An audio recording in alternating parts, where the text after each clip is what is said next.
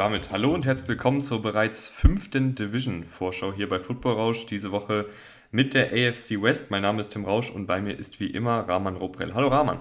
Hallo Tim. In Folge 178 dachte ich, jetzt fange ich mal ein bisschen anders an. ich habe es mir gerade schon ein bisschen gedacht, aber äh, dachte, das war ein Versehen. Nein, bei dir gibt es keine Versehen. Alles klar durchgetaktet. Es gibt keine Zufälle. Äh, es haben uns übrigens ein paar Leute geschrieben, äh, dass wir in der letzten Folge zu laut auf der Tastatur rumgehackt haben.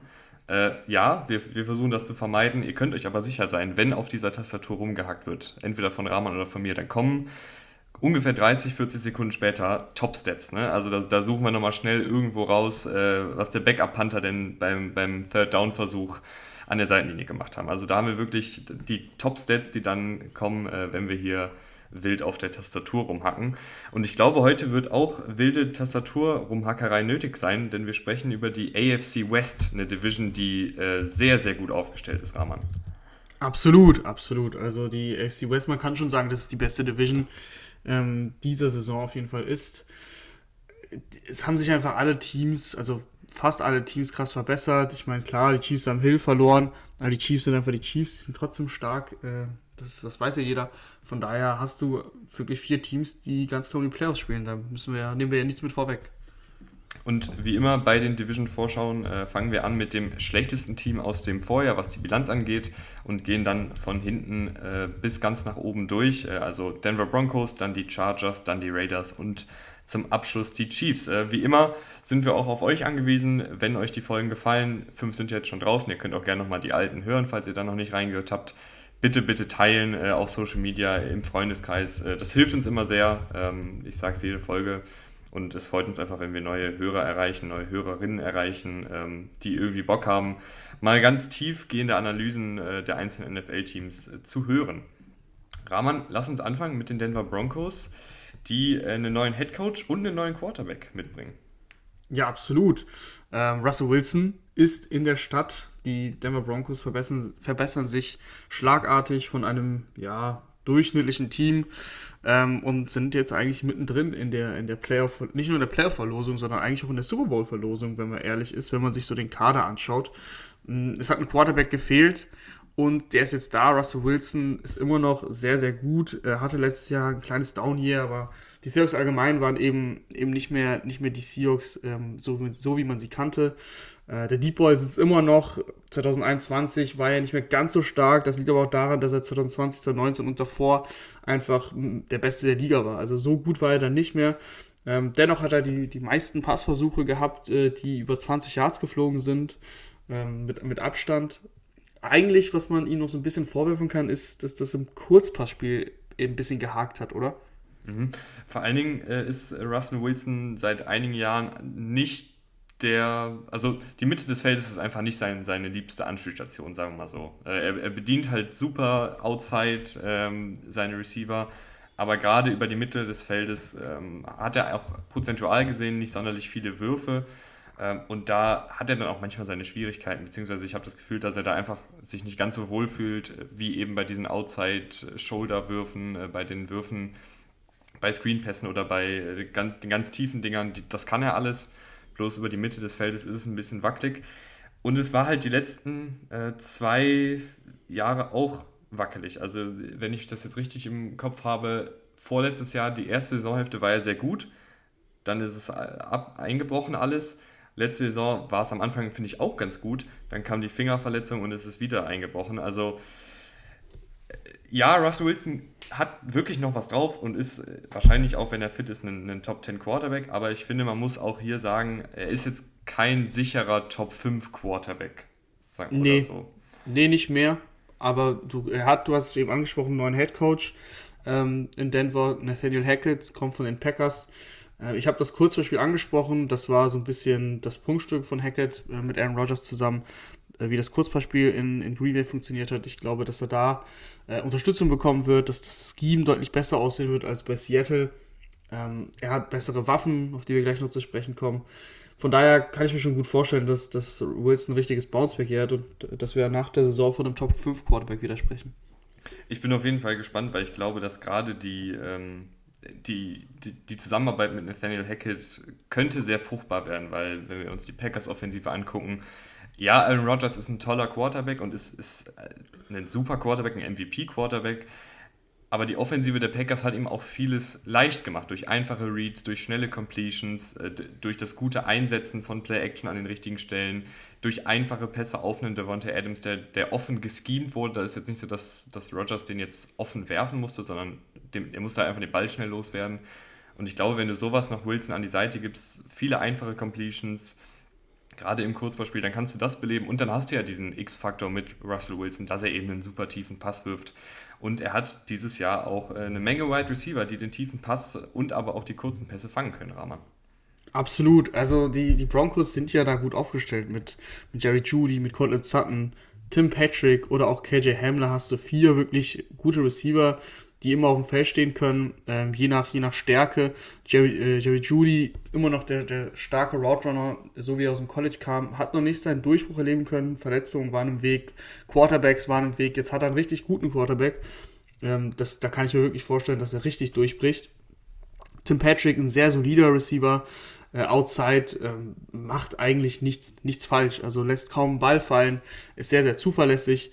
Äh, Cortland Sutton hatte auch Verletzungsprobleme, ist aber in der Theorie ein wirklich dominanter Outside Receiver, also kann er sein. Äh, sehr, sehr gut, ähm, was Contested Catches angeht. Ich glaube, gerade mit Wilson, der eben den tiefen Ball so gerne wirft, kann das eine sehr, sehr gute Kombi werden. Und das gleiche gilt auch für KJ Hamler. Der ist kein mega Outside Receiver im Sinne von, dass er bei Contested Catches dominiert, ähm, aber er ist halt ein sehr, sehr flinker Spieler, der bei einem tiefen Ball gerne mal die, die Safeties hinter sich lassen kann. Und auch das könnte mit Wilson gut funktionieren. Also da sind sie schon ganz gut aufgestellt. Ja, Hemmler leider bisher wenig NFL gespielt, weil er viel verletzt war. Hatte aber letztes Jahr, ich weiß es auch noch, ähm, als wäre es gestern gewesen, in der Preseason total gut gespielt. Und da habe ich schon gedacht, oh, wenn, wenn der jetzt mal fit bleibt, dann könnte das jetzt echt sein Jahr werden, dann könnte er wirklich in der NFL mal richtig Fuß fassen. Dann leider wieder schnell raus gewesen, aber im Prinzip ein, ein feilschneller Receiver, der eben diese tiefen Pässe fangen kann, der auch hier und da mal, glaube ich, ähm, im Kurzverspiel Schrägstrich Trickspiel ein, eingeplant werden kann, also für Jet Sweeps, für Screenpässe, für Endarounds und was es da nicht alles gibt. Ich setze übrigens sehr viel auf Jerry Judy. Also ich mag Jerry Judy immer noch.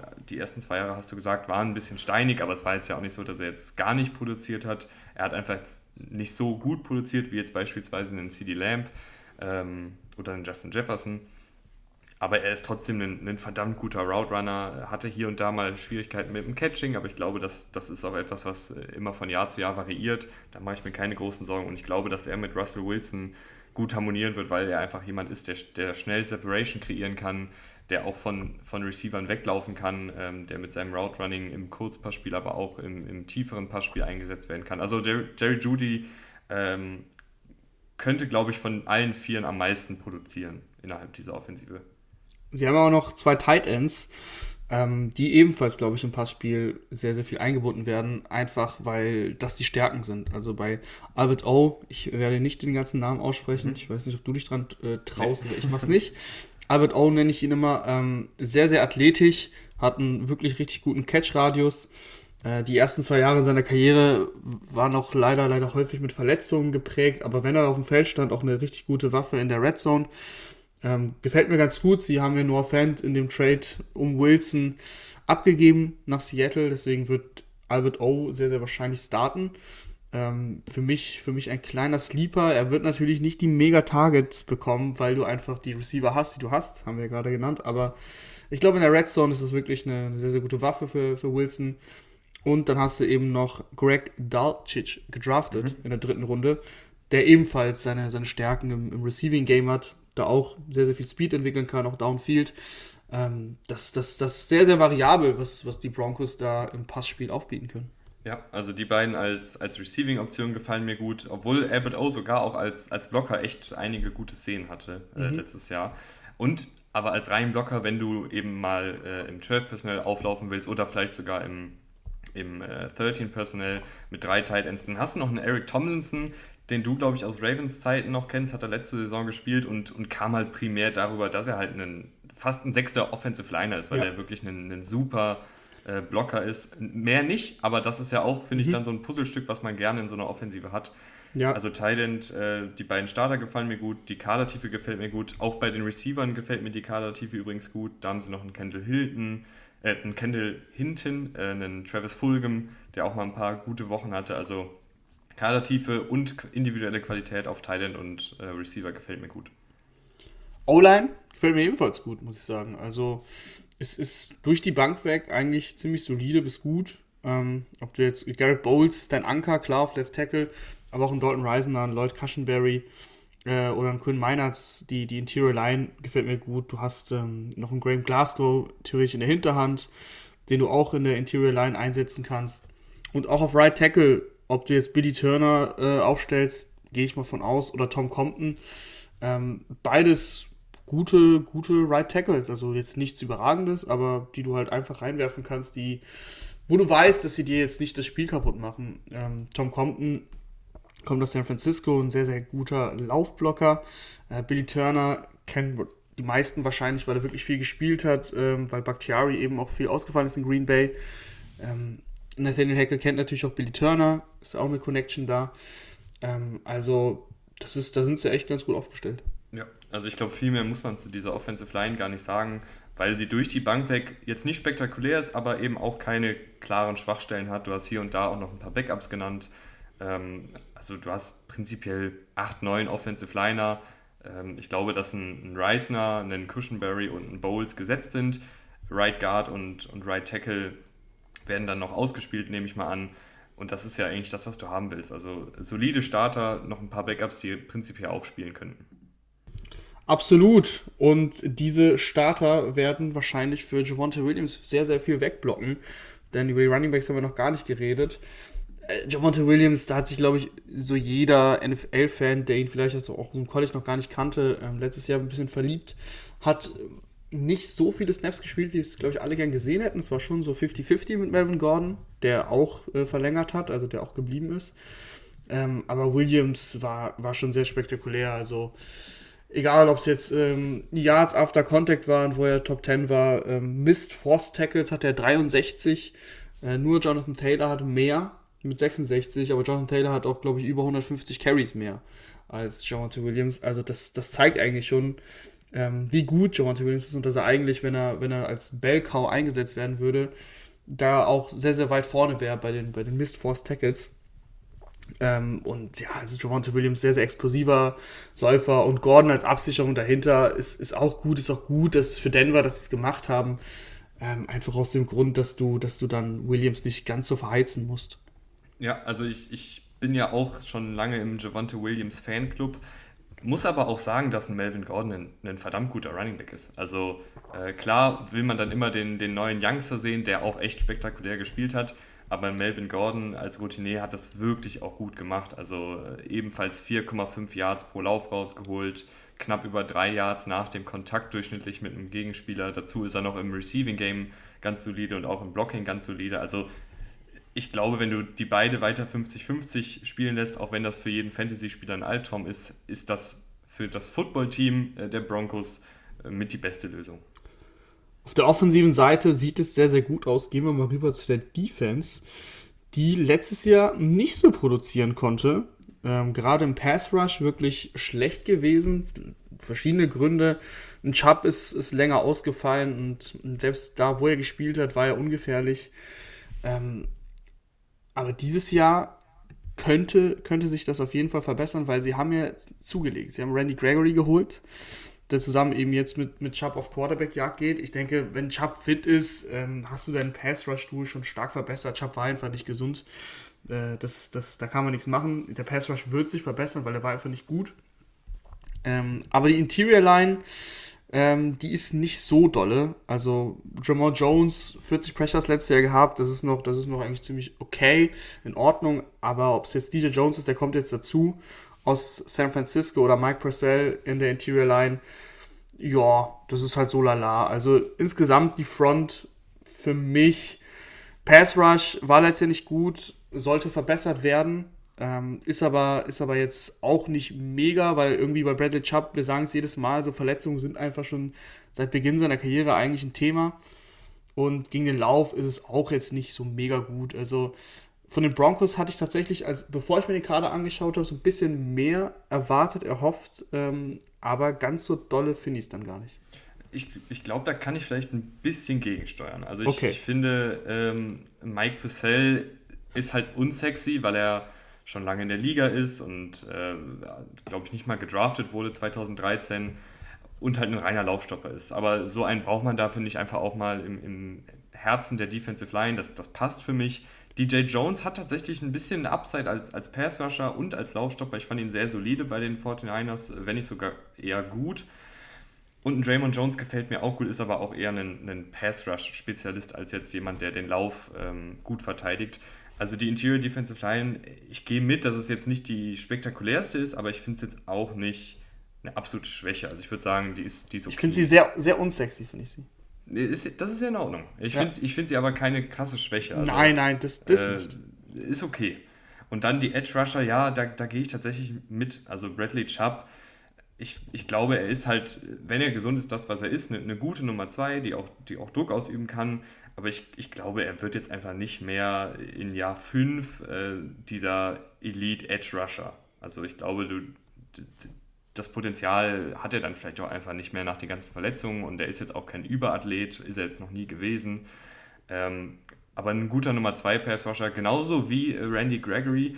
Bei ihm ist halt immer so ein bisschen die Frage, äh, kann er das Niveau dann halten? War er lange raus äh, wegen Off-Field-Sachen, ist dann letzte Saison zurückgekommen, hat sehr, sehr gut gespielt, sehr, sehr viele Pressures kreiert.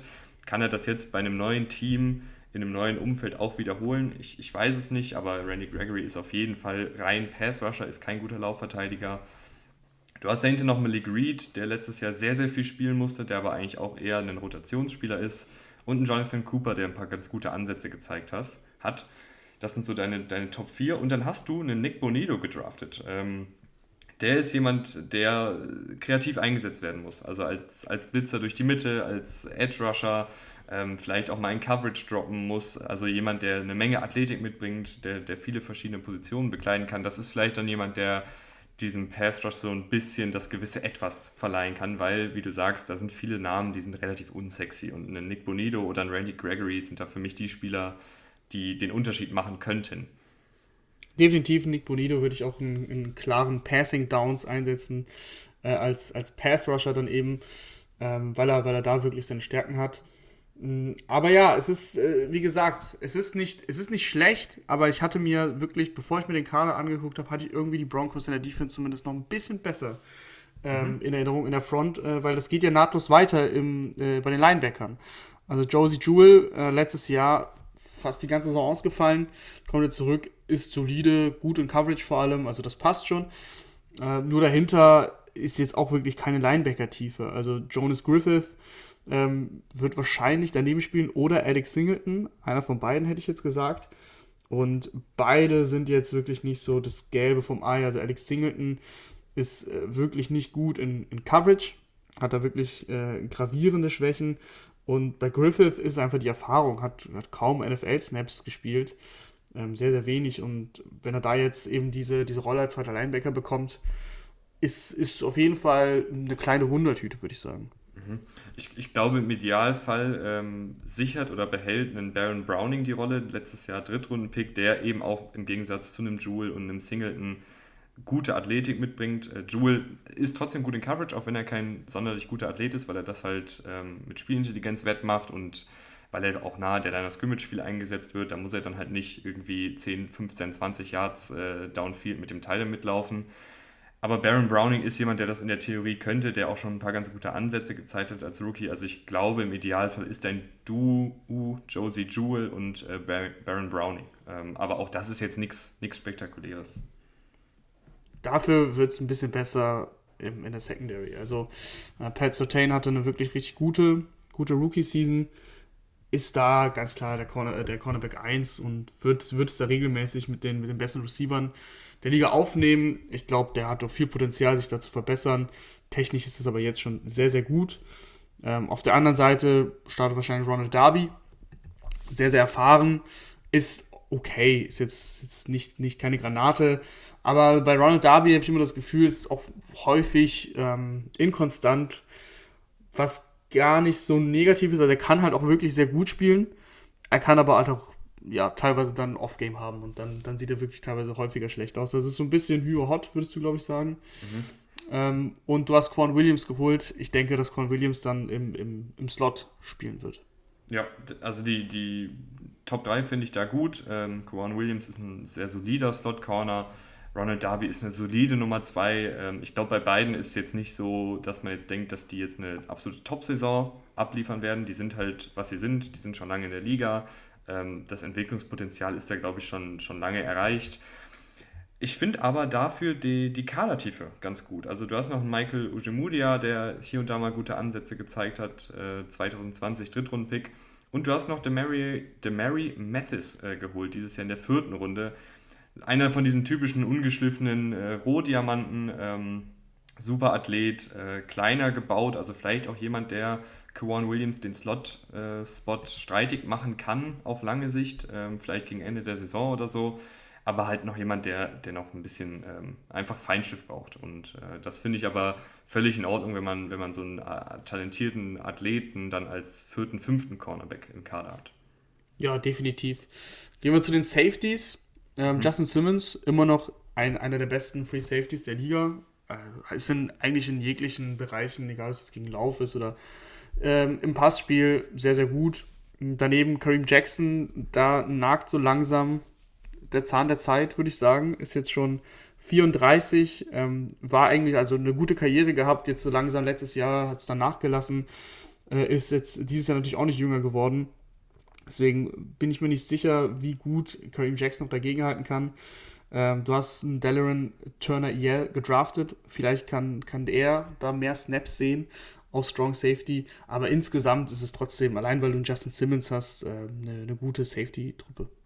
Ja, das ist ja immer das, was ich sage bei den Secondary-Spielern. Ne? Also gefühlt haben wir ja in jeder Folge irgendeinen Cornerback, irgendeinen Safety, der Ü30 ist, der noch gut ist und wo ich dann sage, ja Leute, der ist noch gut, der war letzte Saison gut, aber es kann halt auch rapide abfallen. Ne? Dann bist du ein Jahr wieder älter, die, die, der nächste äh, 21-jährige Receiver, der eine 4-3 läuft, kommt in die Liga und irgendwann kannst du halt nicht mehr mithalten. Vielleicht ist es bei Kareem Jackson jetzt soweit. Letzte Saison war es nicht mehr so gut, aber manchmal ist es dann halt auch einfach auch ein Down-Jahr und er, er kann sich wieder ein bisschen fangen und wieder zumindest einigermaßen an das alte Niveau anknüpfen. Aber du hast in der Hinterhand, finde ich, äh, sowohl noch den Rookie, den du gerade genannt hast, als auch einen Caden Stearns, der hier und da schon gute Ansätze gezeigt hat. Ähm, ich finde die, die Safeties in der Qualität gut und ich finde auch die Kadertiefe spannend.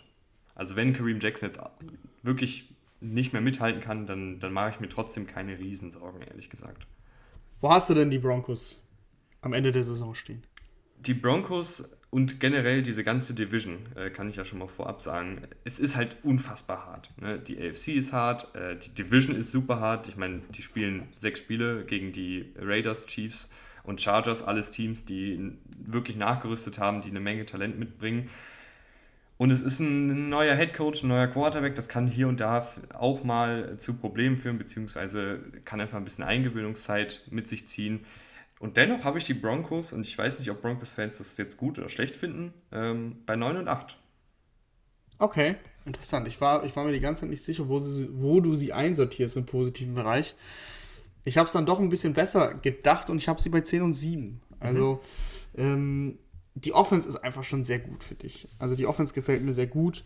Die Defense habe ich ja schon ein paar Mal anklingeln lassen. Finde ich, ist okay. So, so, so im Durchschnitt, also im Mittelfeld der NFL, aber jetzt nichts Spektakuläres. Ähm, und ich glaube aber, dass die Offense da genug tun wird, damit sie ein paar Spiele auch auf eigene Faust gewinnt.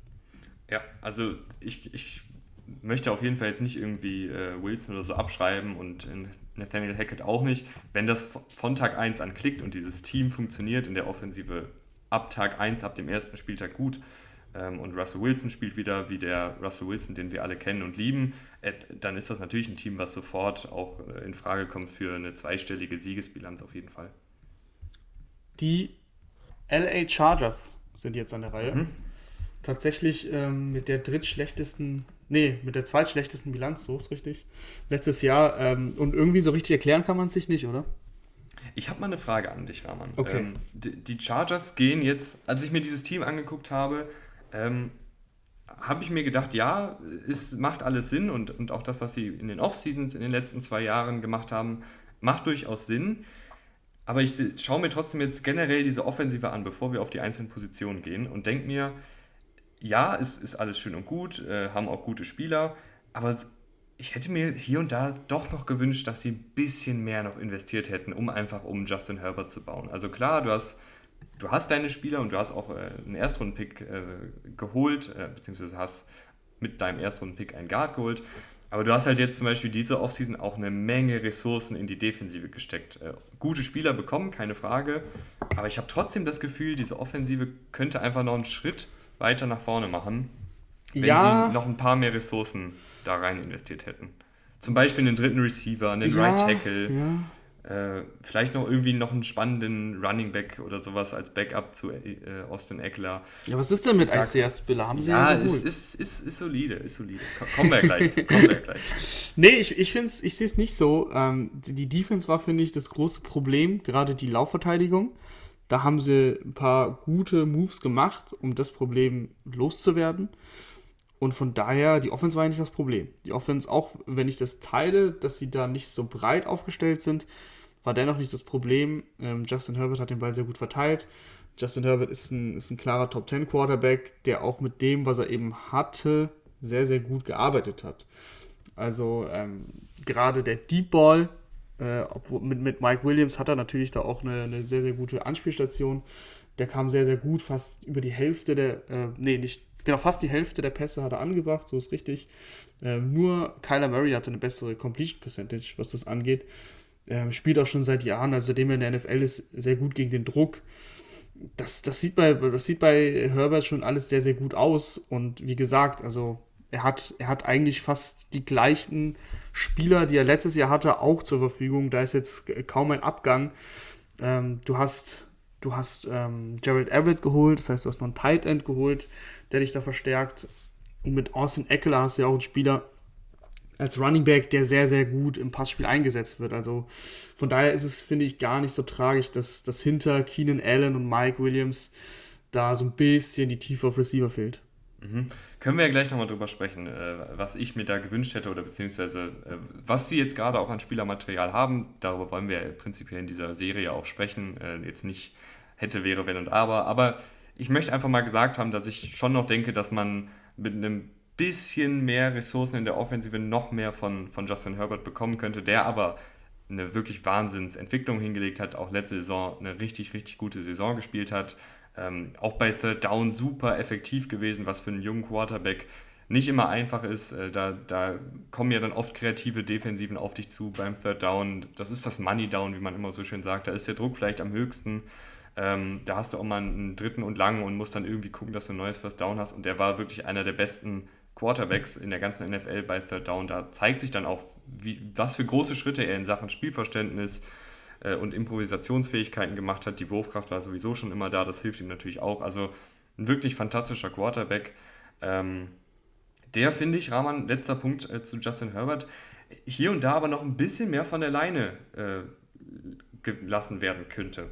Ja, definitiv. Also das, das Offensive Scheme von Joe Lombardi, darüber haben wir häufig geredet in der letzten Saison auch. Ähm, kam ja, Joe Lombardi kam ja aus New Orleans, hat da eigentlich mehr oder weniger die Offense äh, für Drew Brees mitgebracht. Nur, dass Drew Brees halt eben nicht nie den stärksten Arm hatte. Ja, ein, ein Justin Herbert aber schon. Ähm, da hätten, hätten wir uns häufiger einfach Würfe erhofft, ähm, die eben auch designt sind dass du einen Mike Williams tief attackierst und nicht eben alles im Kurzpassspiel, ähm, dass, dass Austin Eckler immer dein, dein erster Read ist oder, oder ein Keen Allen nach fünf Yards. Äh, das, wär, das, das könnte man ein bisschen, bisschen variantenreicher ähm, einfach schemen, würde ich sagen. Mhm. Du hast gerade schon äh, Keenan Allen angesprochen und Mike Williams. Äh, Keenan Allen, die Lieblingsanspielstation eben bei diesen äh, Third Downs äh, gegen den Blitz. Äh, beispielsweise, da ist er halt jemand, der super schnell Separation kreieren kann, ist kein Überathlet, macht das aber wett mit Spielverständnis, mit Route Running, äh, mit seinem Release. Also ein wirklich, wirklich sehr guter Receiver.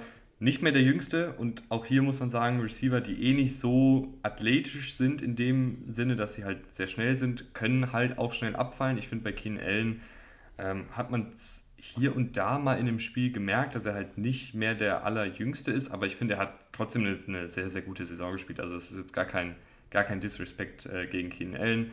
Muss man Wenn er das hören würde, dann würde ja. er das aber so deuten. Muss man aber, finde ich, ein bisschen im, im Hinterkopf behalten, dass er halt auch nicht mehr jetzt der allerspritzigste Spieler ist. Ja, Oder ist aber. Das zu hart? Ich, ich finde es ein bisschen hart, weil Keen Allen nie über diese Spritzigkeit kam. Also, wie du es schon gesagt mhm. hast, eigentlich äh, sehr spielintelligent und ein sehr, sehr flüssiger Route Runner. Also, die Bewegungen gehen sehr, sehr schön einher. Ich glaube, der braucht gar nicht diesen Ultraspeed, ähm, den er auch, wie gesagt, nie, nie hatte. Keen Allen weiß gerade gerade gegen äh, in der Zone Coverage, wo er stehen muss, wie er die Zone findet, die eben nicht verteidigt wird in dem Moment. Ähm, und, und ist da ein sehr, sehr, sehr, sehr guter Passempfänger, der wirklich sichere Hände hat. Ich mache mir da ehrlich gesagt wenig Sorgen. Vielleicht war ich da jetzt auch zu hart. Dann, dann, dann nehme ich es, glaube ich, zurück. Okay, okay.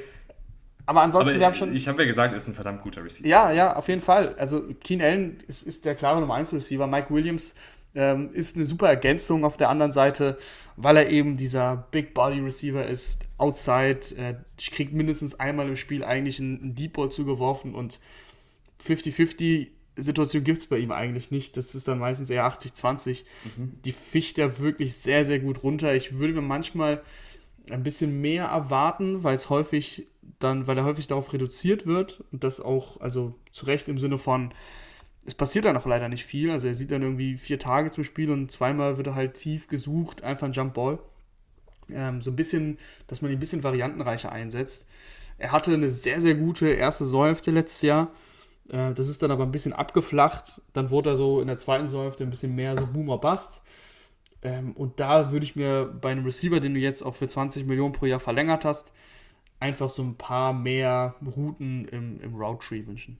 Mhm. Also die Nummer 1 und die Nummer 2 sehr, sehr gut. Wo jetzt eben die Fragezeichen sind und wo ich die Kritik auch angebracht hätte, ähm, ist halt, dass ein Joshua Palmer aktuell deine dritte Option ist. Ist jetzt nicht schlecht, aber hat jetzt auch noch nicht super viel gezeigt. Ist ein ganz guter Allround-Receiver, finde ich. Ja, aber äh, ist ja auch Rookie gewesen letztes Ja, Jahr. ich weiß, aber ich weiß jetzt nicht, wie viel von ihm da jetzt wirklich kommt. Ähm, mir fehlt generell in dieser Offense ein Receiver, der mal wirklich richtig Geschwindigkeit mitbringt. Klar mhm. ist Mike Williams ein gutes Deep Threat, aber der ist ja ein gutes Deep Threat, weil er halt den Körperbau dafür hat und jetzt nicht, weil er irgendwie eine tiefe Crossing-Route total schnell läuft. Weißt du, wie ich meine? Also ja, ja, find, klar, klar. Mir fehlt da halt noch ein Receiver, der, der dir einfach eine richtig exklusive, schnelle Anspielstation ähm, bringt. Und die, finde ich, ist im Kader nicht. Jalen Guyton hat hier und da auch mal einen tiefen Pass gefangen, ist aber jetzt auch kein, kein Überathlet.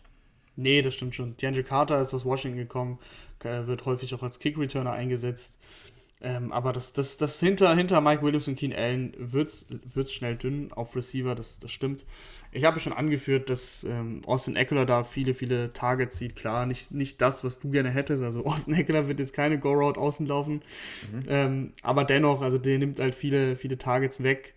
Und ein, ein Everett, glaube ich auch, dass er als, als Tight End, als athletischer Tight End, der jetzt wenig über sein Blocking kommt, sondern mehr übers Receiving, dass er da auch seine Targets sehen wird. Das äh, gefällt mir ganz gut, weil es auch gerade auf Titan letztes Jahr oder in den letzten Jahren immer so ein bisschen dünner war, vor allem seitdem sie halt Hunter Henry verloren haben. Ja, äh, Jared Everett gefällt mir auch gut, äh, ist ja fast so ein bisschen eher äh, Slot-Receiver als ein wirklicher Titan, aber mhm. jemand, der, der auch gut Yards auf eigene Faust kreieren kann, der sichere Hände hat. Ähm, Donald Parham finde ich auch einen wirklich coolen Spieler, weil er halt ein absoluter Freaky-Spieler ist. Also ist ja, glaube ich, was ist der, 6 Fuß 9 oder sowas, ja, also über 2 ja, Meter groß. Ähm, dementsprechend auch einen wahnsinnig guten Catch-Radius. Und ich finde, er hat sich auch ganz gut entwickelt als jemand, der, glaube ich, wann war es 2020 irgendwie als undrafted Free Agent oder irgendwie aus der XFL, ich weiß nicht genau, wo er, wo er hergekommen ist, aber jemand, der wirklich kämpfen musste, um überhaupt in den Kader zu kommen und jetzt wahrscheinlich sogar auch wie letztes Jahr eine Menge Snaps sehen wird und das auch wirklich gut macht als, als ähm, Anspielstation in der Red Zone vor allen Dingen, aber eben auch als jemand, den man mal bei, bei Third Down bedienen kann, ähm, wenn man da einen Linebacker in Coverage hat oder einen Safety in Coverage hat, der einfach mit der Größe äh, von Donald Palm nicht klarkommt. Und du hast noch einen Trey McKitty, ehemaliger Drittrundpick aus dem letzten Jahr.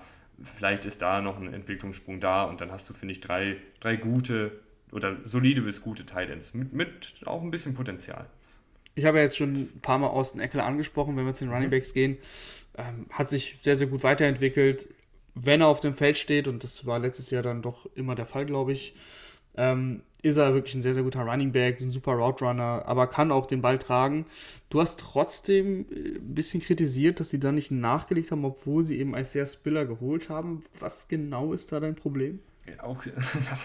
das muss ich ja natürlich jetzt nachfragen. Ja, äh, ich glaube generell fehlt es mir noch ein bisschen an, an Endgeschwindigkeit in diesem Team. Und Austin Eckler ist, ist ein guter Running Back und ist auch sehr, sehr flink und ist auch, ist auch schnell. Aber er ist, finde ich, als reiner Läufer, gut, er hat, glaube ich, 16, 17, 18 Touchdowns gemacht, ähm, aber er hatte, glaube ich, auch irgendwie nur so zwei, drei Läufe über 20 Yards, äh, mhm. was jetzt auch nicht schlecht ist, aber jetzt auch nicht besonders krass ist. Ein Isaiah Spiller ist, ist auch ein guter Allrounder, ähm, setzt gute Jump Cuts, hat eine gute Übersicht, erinnert mich so ein bisschen an Jamal Williams, äh, Sony Michel, so die, die Riege Running Backs, die jetzt auch nicht die allerbesten Athleten sind, aber viele Sachen ganz gut machen und, und deshalb ist das auch ein guter Backup. Aber ich, ich weiß nicht, vielleicht fehlt mir einfach noch ein bisschen Feuerkraft in dieser Offensive. Der Home Run Hitter. Ja, und Austin Eckler ist ja eigentlich auch, ja, auch ein, ein flotter Running Back. Ja, ähm, ja finde ich, ich, ich, ich, ja doch, ich sehe es ein bisschen, ich sehe es aber nicht so streng wie du, ähm, weil da einfach dann ein Justin Herbert das Nötige aus dieser Offense rauszaubert, äh, einfach weil er so gut ist. Ähm, und, und er hat da ja auch Unterstützung von seiner O-Line, die dürfen wir mhm. ja auch nicht unter den Teppich kehren. Äh, Rashawn Slater, sehr, sehr gutes Rookie-Jahr gehabt, also wirklich hätte man sich nicht besser erträumen können.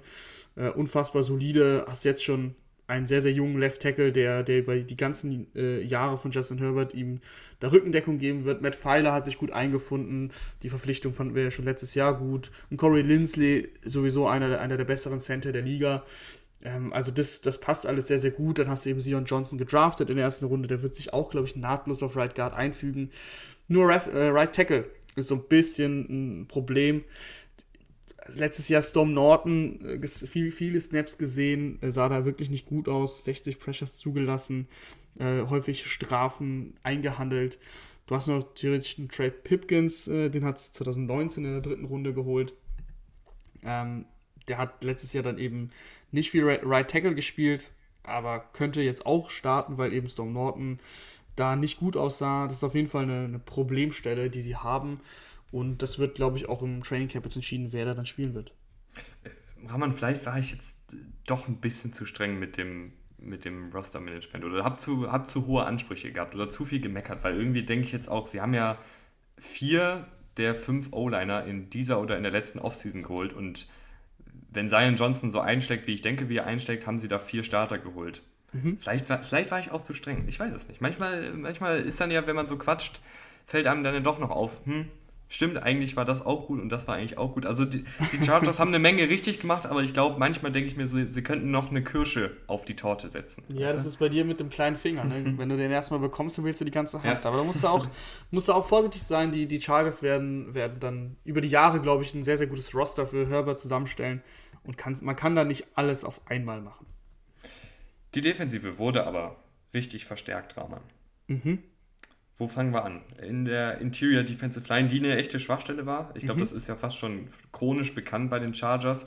Und da haben sie jetzt mit einem Sebastian Joseph Day, mit einem Austin Johnson zwei Interior, Offensive, äh, zwei Interior Defensive Liner geholt, ähm, die beide solide bis gut gegen den Lauf sind. Und ich glaube, dass das Problem damit fast schon Geschichte ist. Zumindest ja, in der Interior Defensive Line.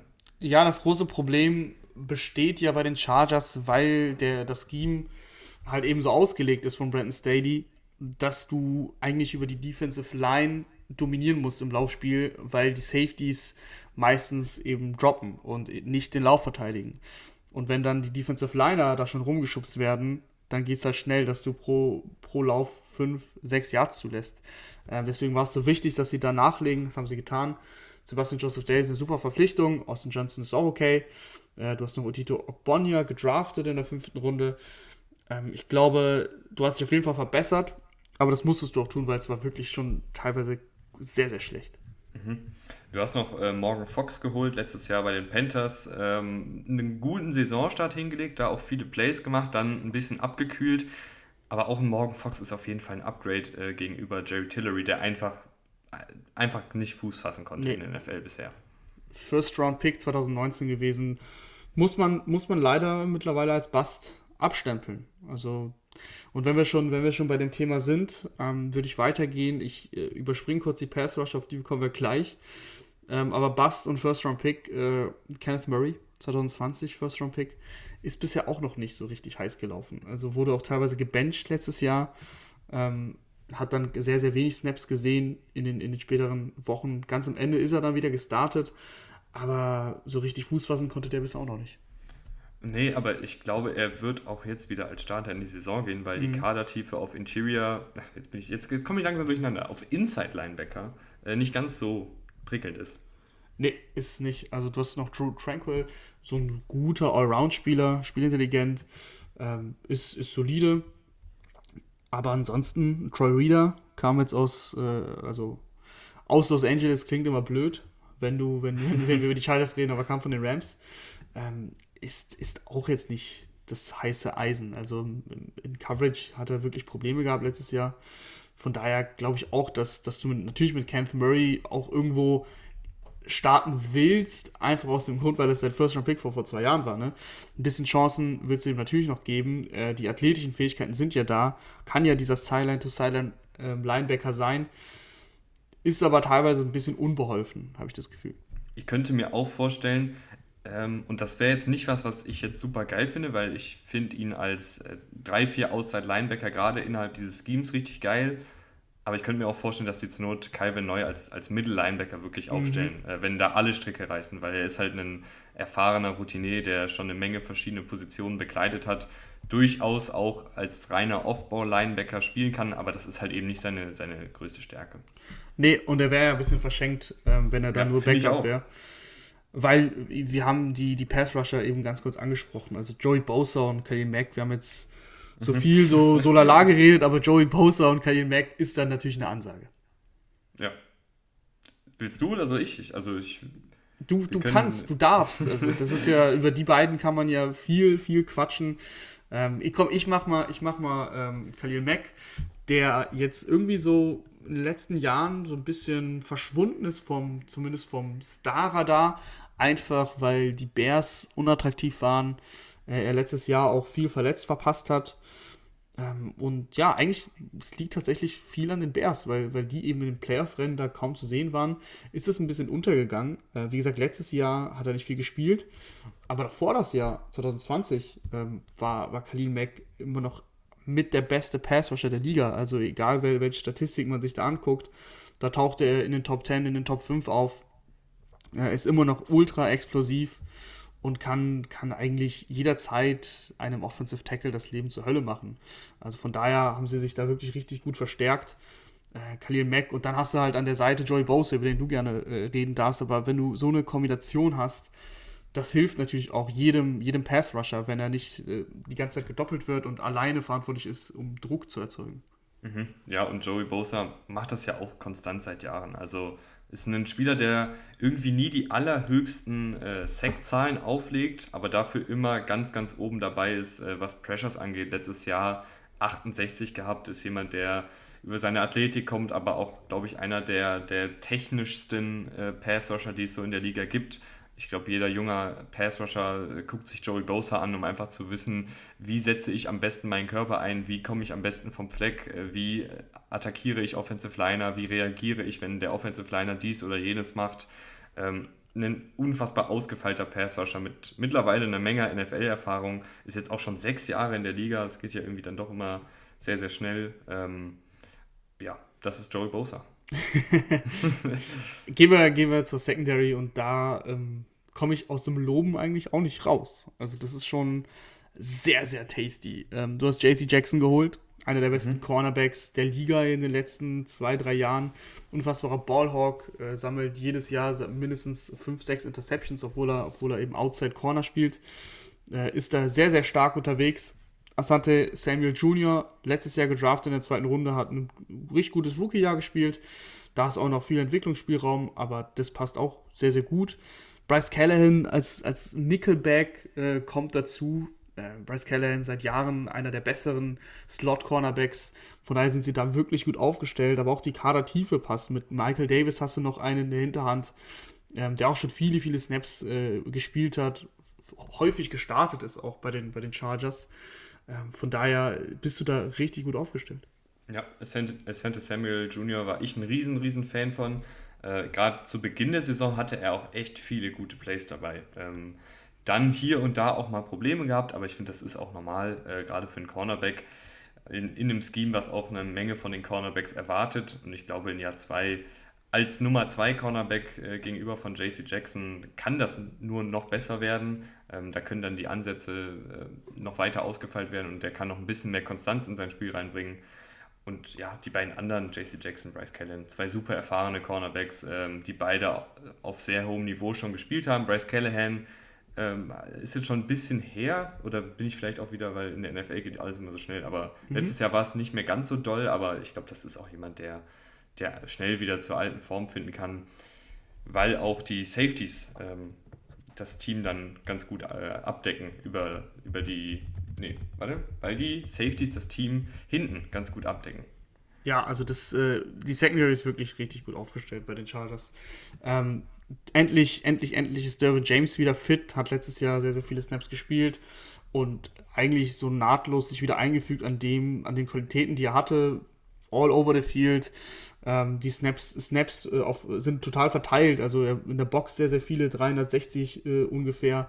330 Snaps auf Free Safety, 224 im Slot, also den kannst du überall einsetzen, verteidigt den Lauf gut, kann Pass rushen, ist gut gegen den Pass. Also ist einfach ein richtig guter Spieler, der Spaß macht. Ähm, und auf der anderen Seite hast du, hast du entweder Nazir Adderley, der okay ist, ähm, Zweitrunden-Pick aus 2019. Da ist, glaube ich, die Entwicklung nicht so ganz dahin gegangen, äh, wie man sich das erhofft hat. Äh, in Coverage hat er teilweise Probleme, aber du hast JT Woods gedraftet in der dritten Runde und ich glaube, dass der schnell auch starten kann, weil das einfach ein super Scheme-Fit ist. Ähm, der, der sichert den Luftraum, wie du immer schön so sagst, da hinten. Er ist jetzt äh, kein, kein guter Laufverteidiger, aber das passt halt eben zum Charger-System. Also die, die Safeties, gerade der Free Safety, muss ja nicht so wirklich den Lauf verteidigen. Der soll ja eben droppen und deswegen kann ich mir schon vorstellen, dass der viele Snaps sehen wird ist auf jeden Fall ein, ein feilschneller Spieler ähm, mit einer Menge Potenzial, aber darauf zockt man halt auch. Also, ja, absolut. Äh, alles andere außer seiner Athletik ist nämlich ein bisschen unterdurchschnittlich noch. Also sei es jetzt ähm, Spielverständnis, Tackling, ähm, die Art und Weise, wie man dann einen Pass in der Luft verteidigt, obwohl das hat er hier und da auch ganz gut gemacht. Ähm, vielleicht bin ich da jetzt auch wieder ein bisschen zu streng. Aber ich glaube, selbst wenn er nicht direkt startet, ist das jemand, den man auch mal als Matchup-Waffe äh, gegen die ganzen starken Titans in dieser Division beispielsweise einsetzen kann. Auf jeden Fall. Ähm, Bryce Callahan hatte übrigens letztes Jahr eine gute Saison. Also da war es ein bisschen, da warst du, glaube ich, im falschen Jahr unterwegs. Er hatte 286 Yards äh, letztes Jahr zugelassen äh, und ansonsten auch eigentlich relativ solide, solide Werte. Ähm, nur ein Touchdown in Coverage zugelassen. Also der macht das im Slot immer noch sehr, sehr gut. Du hast Vielleicht eben, bin ich auch mit dem falschen Fuß aufgetreten. Ja, du bist bin heute, deshalb heute ein bisschen streng.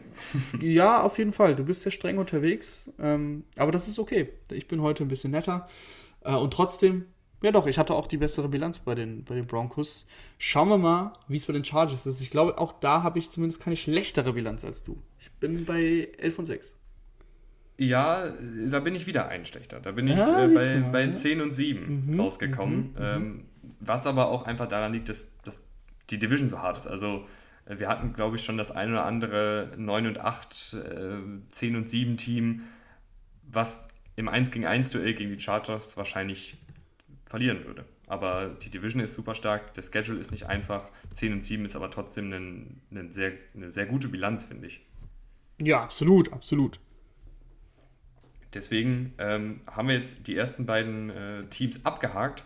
Und ich habe übrigens noch einen Grund, was sein könnte, wenn ihr uns im Hintergrund tippen hört. Dann kann es nämlich sein, dass wir bei unserem Sponsor MyWorld unterwegs sind. Und wer jetzt vorskippt, hat gute Überleitungen noch nie geliebt. Ähm, was ist MyWorld überhaupt? Mit MyWorld erhaltet ihr bei jedem Einkauf Geld zurück und könnt euch dieses Geld dann problemlos auf euer Konto auszahlen lassen. Insgesamt haben die 150.000 Partnerunternehmen, also äh, hier ist die Unternehmenstiefe auf jeden Fall sehr, sehr gut. Egal, ob ihr im Edeka Online-Shop den Einkauf bestellt, euch bei Mediamarkt neue Kopfhörer angelt oder bei Adidas ein paar neue Laufschuhe sichert, wenn ihr über MyWorld auf diese Shops geht, kriegt ihr einen Teil des Einkaufspreises zurück. Ihr könnt euch ganz einfach über den Link unten in der Podcast-Beschreibung anmelden, supportet damit uns und euren Geldbeutel. Und Rahman, damit gehen wir jetzt rüber zu den Las Vegas Raiders, die ebenfalls äh, mit einem neuen Headcoach ins Rennen gehen. Absolut, absolut. Die Las Vegas Raiders, ich finde, ah, eigentlich fast das spannendste Team. Ähm, einfach weil, weil die Raiders so immer ein Team hatten, was für, für mich, auch wenn sie letztes Jahr in den Playoffs waren, eigentlich nie ready war, wirklich einen tiefen Playoff-Run zu starten. Dafür hat mir einfach alles drumherum nicht so gefallen. Aber dieses Jahr haben sie einiges getan. Josh McDaniels ist als Head Coach gekommen. Sie haben Devonta Adams ertradet. Ähm, und auch in der Defense haben sie ein paar gute Moves gemacht. Fangen wir, fangen wir vorne an. Derek Carr ist, ist Derek Carr für dich ein Top 10 Quarterback? Ich glaube, ich war eine Zeit lang mal eher in dem Derek Carr kritischen Fanclub. Also jemand, der Derek Carr für ein bisschen schlechter gesehen hat als jetzt zum Beispiel der Konsens. Mittlerweile habe ich aber das Gefühl, dass ich eher zu den Leuten gehöre, die ihn ein bisschen besser sehen als der Konsens. Du hast meine Frage nicht also, beantwortet. Also ich fand, und jetzt, jetzt komme ich rüber, ich fand also letzte Saison den Umständen entsprechend sehr gut gespielt hat. Also gerade mhm. wenn wir uns angucken, das haben wir glaube ich auch schon öfter mal gesagt, äh, zu Beginn der Saison, äh, wo Henry Rux auch noch da war, da war er wirklich ein sehr, sehr guter Quarterback. Da hat er auch viel gezockt, da hat er sich getraut, tief zu gehen. Das war ja immer so eine ewig lange Kritik bei ihm, dass er dann doch eher ein bisschen vorsichtiger unterwegs war. Ähm, dann war die Rux-Sache, dann hat sich ein Darren Waller verletzt, dann ist äh, John Gruden entlassen worden.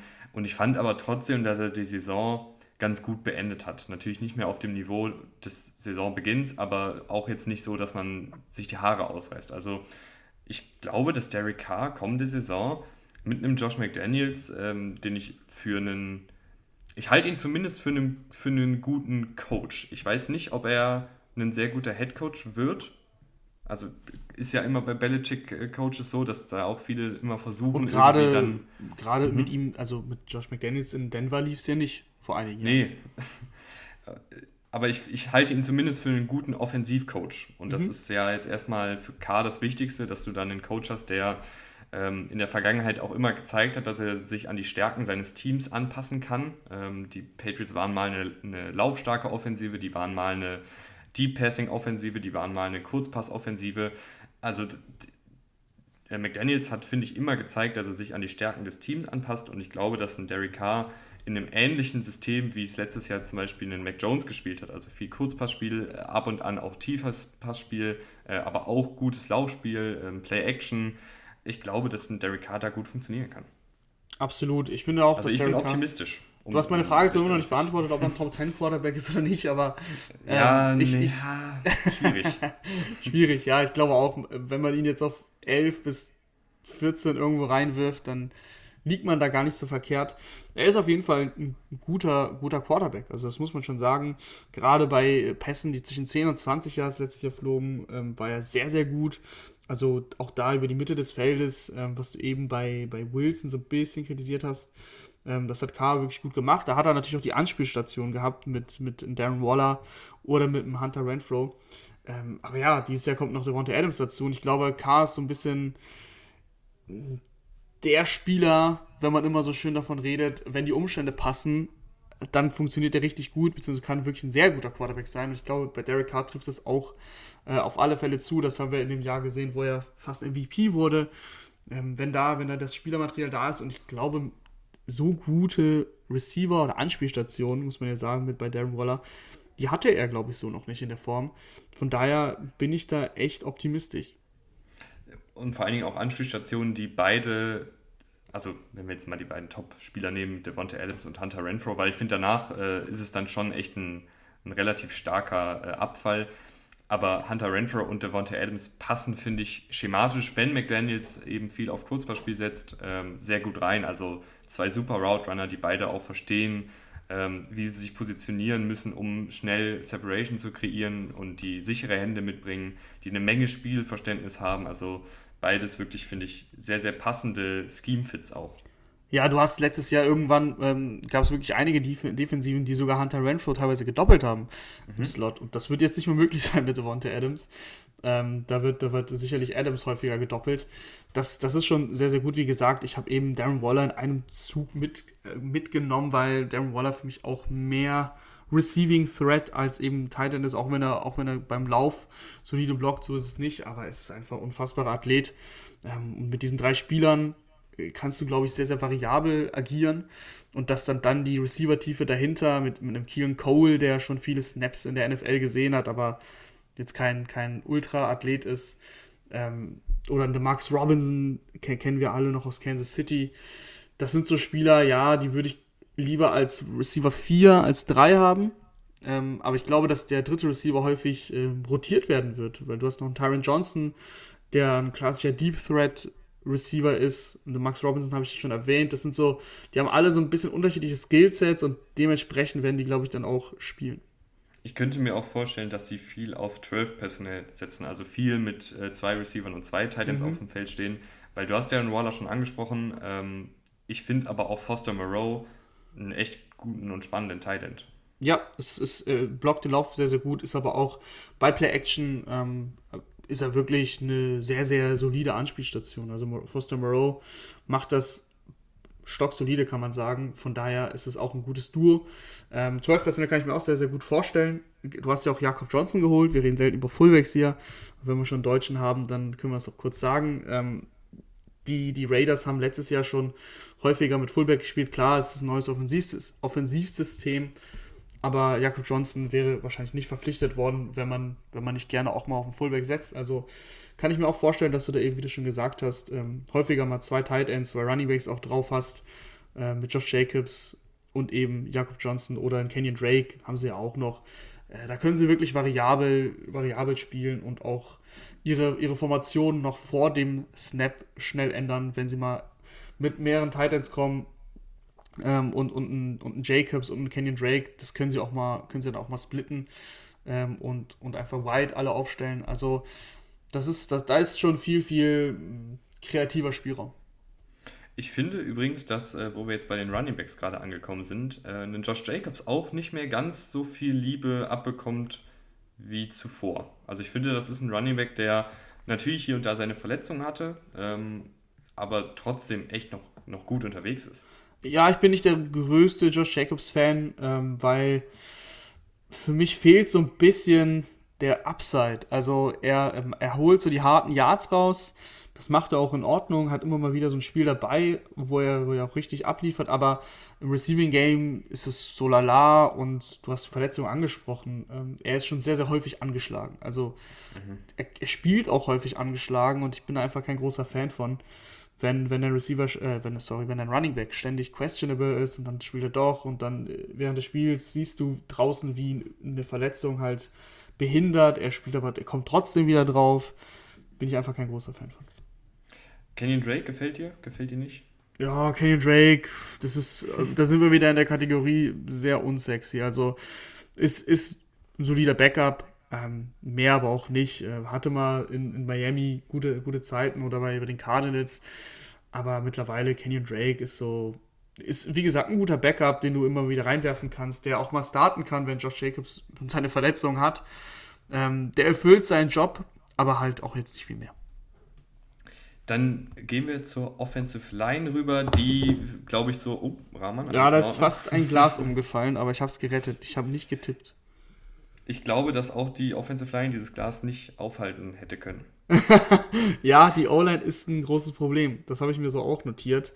Ähm, eigentlich haben sie nur Colton Miller äh, auf Left Tackle, der dir, also wo du einfach die Augen zumachen kannst und dich auf alles andere konzentrierst, weil der den Verkehr da regelt. Aber äh, Left Guard bis Right Tackle, also fangen wir mal an in der Interior Line mit, mit John Simpson, ähm, Andre James, der, der Center gespielt hat, ähm, Denzel Good kommt, kommt aus, aus Indianapolis. Du hast äh, Dylan Palm gedraftet, aber das ist alles äh, ja nicht Fisch, nicht Fleisch. Also Andrew James ist noch okay, aber John Simpson hatte zum Beispiel große Probleme äh, letztes Jahr.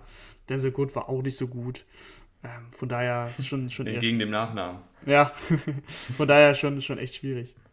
Also Dylan Parham finde ich als, als Prospect fand ich ihn sehr, sehr gut. Äh, ein sehr athletischer Tight End, der, äh, Tight End sag ich schon, was ist denn heute los? Ach, ich bin noch bei, bei dem anderen Parham wahrscheinlich. Wahrscheinlich. Aber Dylan Parham, der Center-Guard, ist ein sehr athletischer Offensive Liner, der auch so ein bisschen diese Aggressivität mitbringt, ähm, der jemand ist, der auch mal gerne ein bisschen nach der, nachdem der Pfiff schon kam, noch blockt. Und das ist dann, glaube ich, einfach so eine Attitüde, die mir, mir ganz gerne gefällt. Ähm, und ist, glaube ich, auch jemand, der recht schnell gerade in der Besetzung ähm, starten wird. Aber auch das ist halt am Ende des Tages ein Drittrunden-Pick, der auch nicht der aller ähm, physischste Spieler ist, also ist jemand, der ein bisschen leichter ist, könnte deshalb auch gerade in der Division mit einem Chris Jones beispielsweise mächtig Probleme kriegen. Ähm, aber ich glaube, dass er zumindest starten könnte und er hat auch ein bisschen Upside im Gegensatz zu einem John Simpson und einem Denzel Good. Und mhm. Ich weiß jetzt auch nicht, wie viel Entwicklungsspielraum noch bei Andrew James da ist, obwohl ich finde, der hat das solide gemacht letztes ja. Jahr. Die Frage ist, was machen wir mit Alex Leatherwood? Ähm, ja. In der ersten Runde letztes Jahr als Right Tackle gekommen, hat dann aber fast, also ich glaube 800 Snaps ähm, zu 200 auf Guard gespielt, auf Right Guard, ähm, ist da aber nicht so wirklich zurechtgekommen, also ist noch nett formuliert.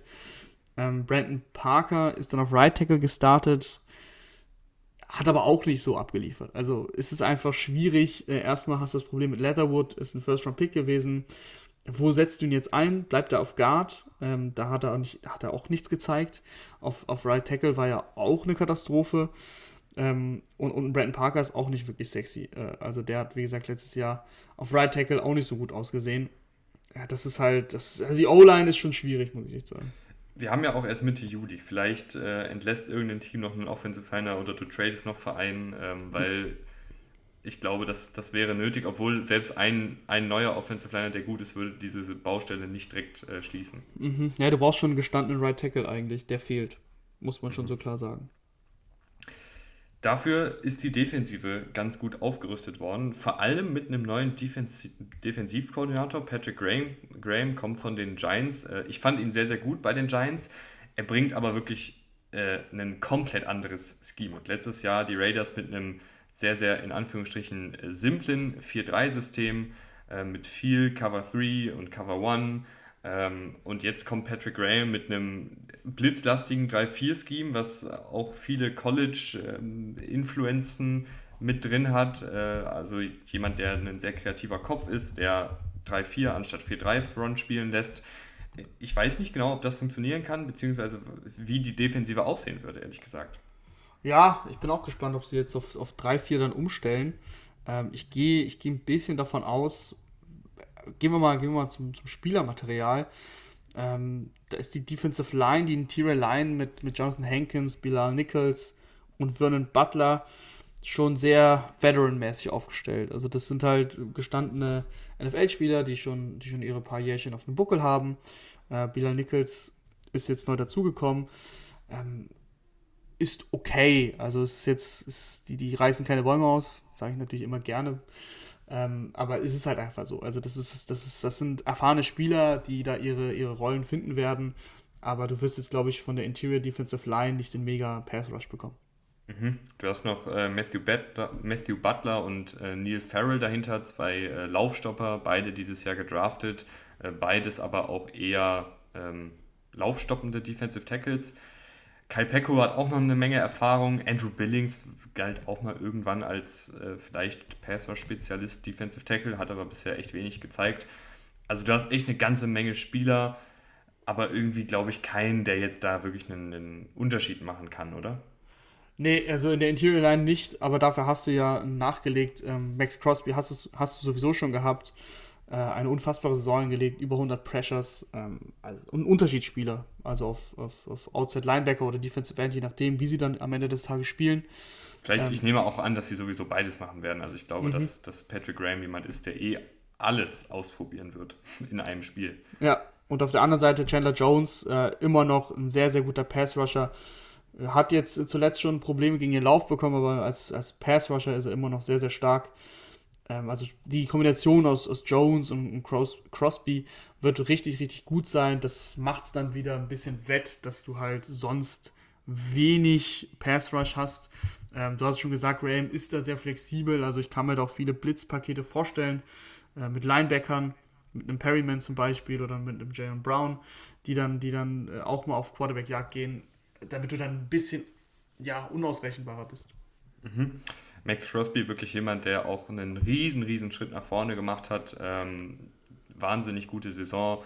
Ist er ein sehr, sehr guter Athlet, hat aber noch eine Menge Power dazu gewonnen, hat die Pass-Rush-Moves mittlerweile super drauf ähm, und ist einfach für, für jeden Offensive Tackle eigentlich ein Albtraum gewesen. Und Chandler Jones ist, ist halt ein alter Routinier, äh, der aber auch, glaube ich, noch gut was im Tank hat und selbst wenn es jetzt nur als Pass-Rush-Spezialist ist.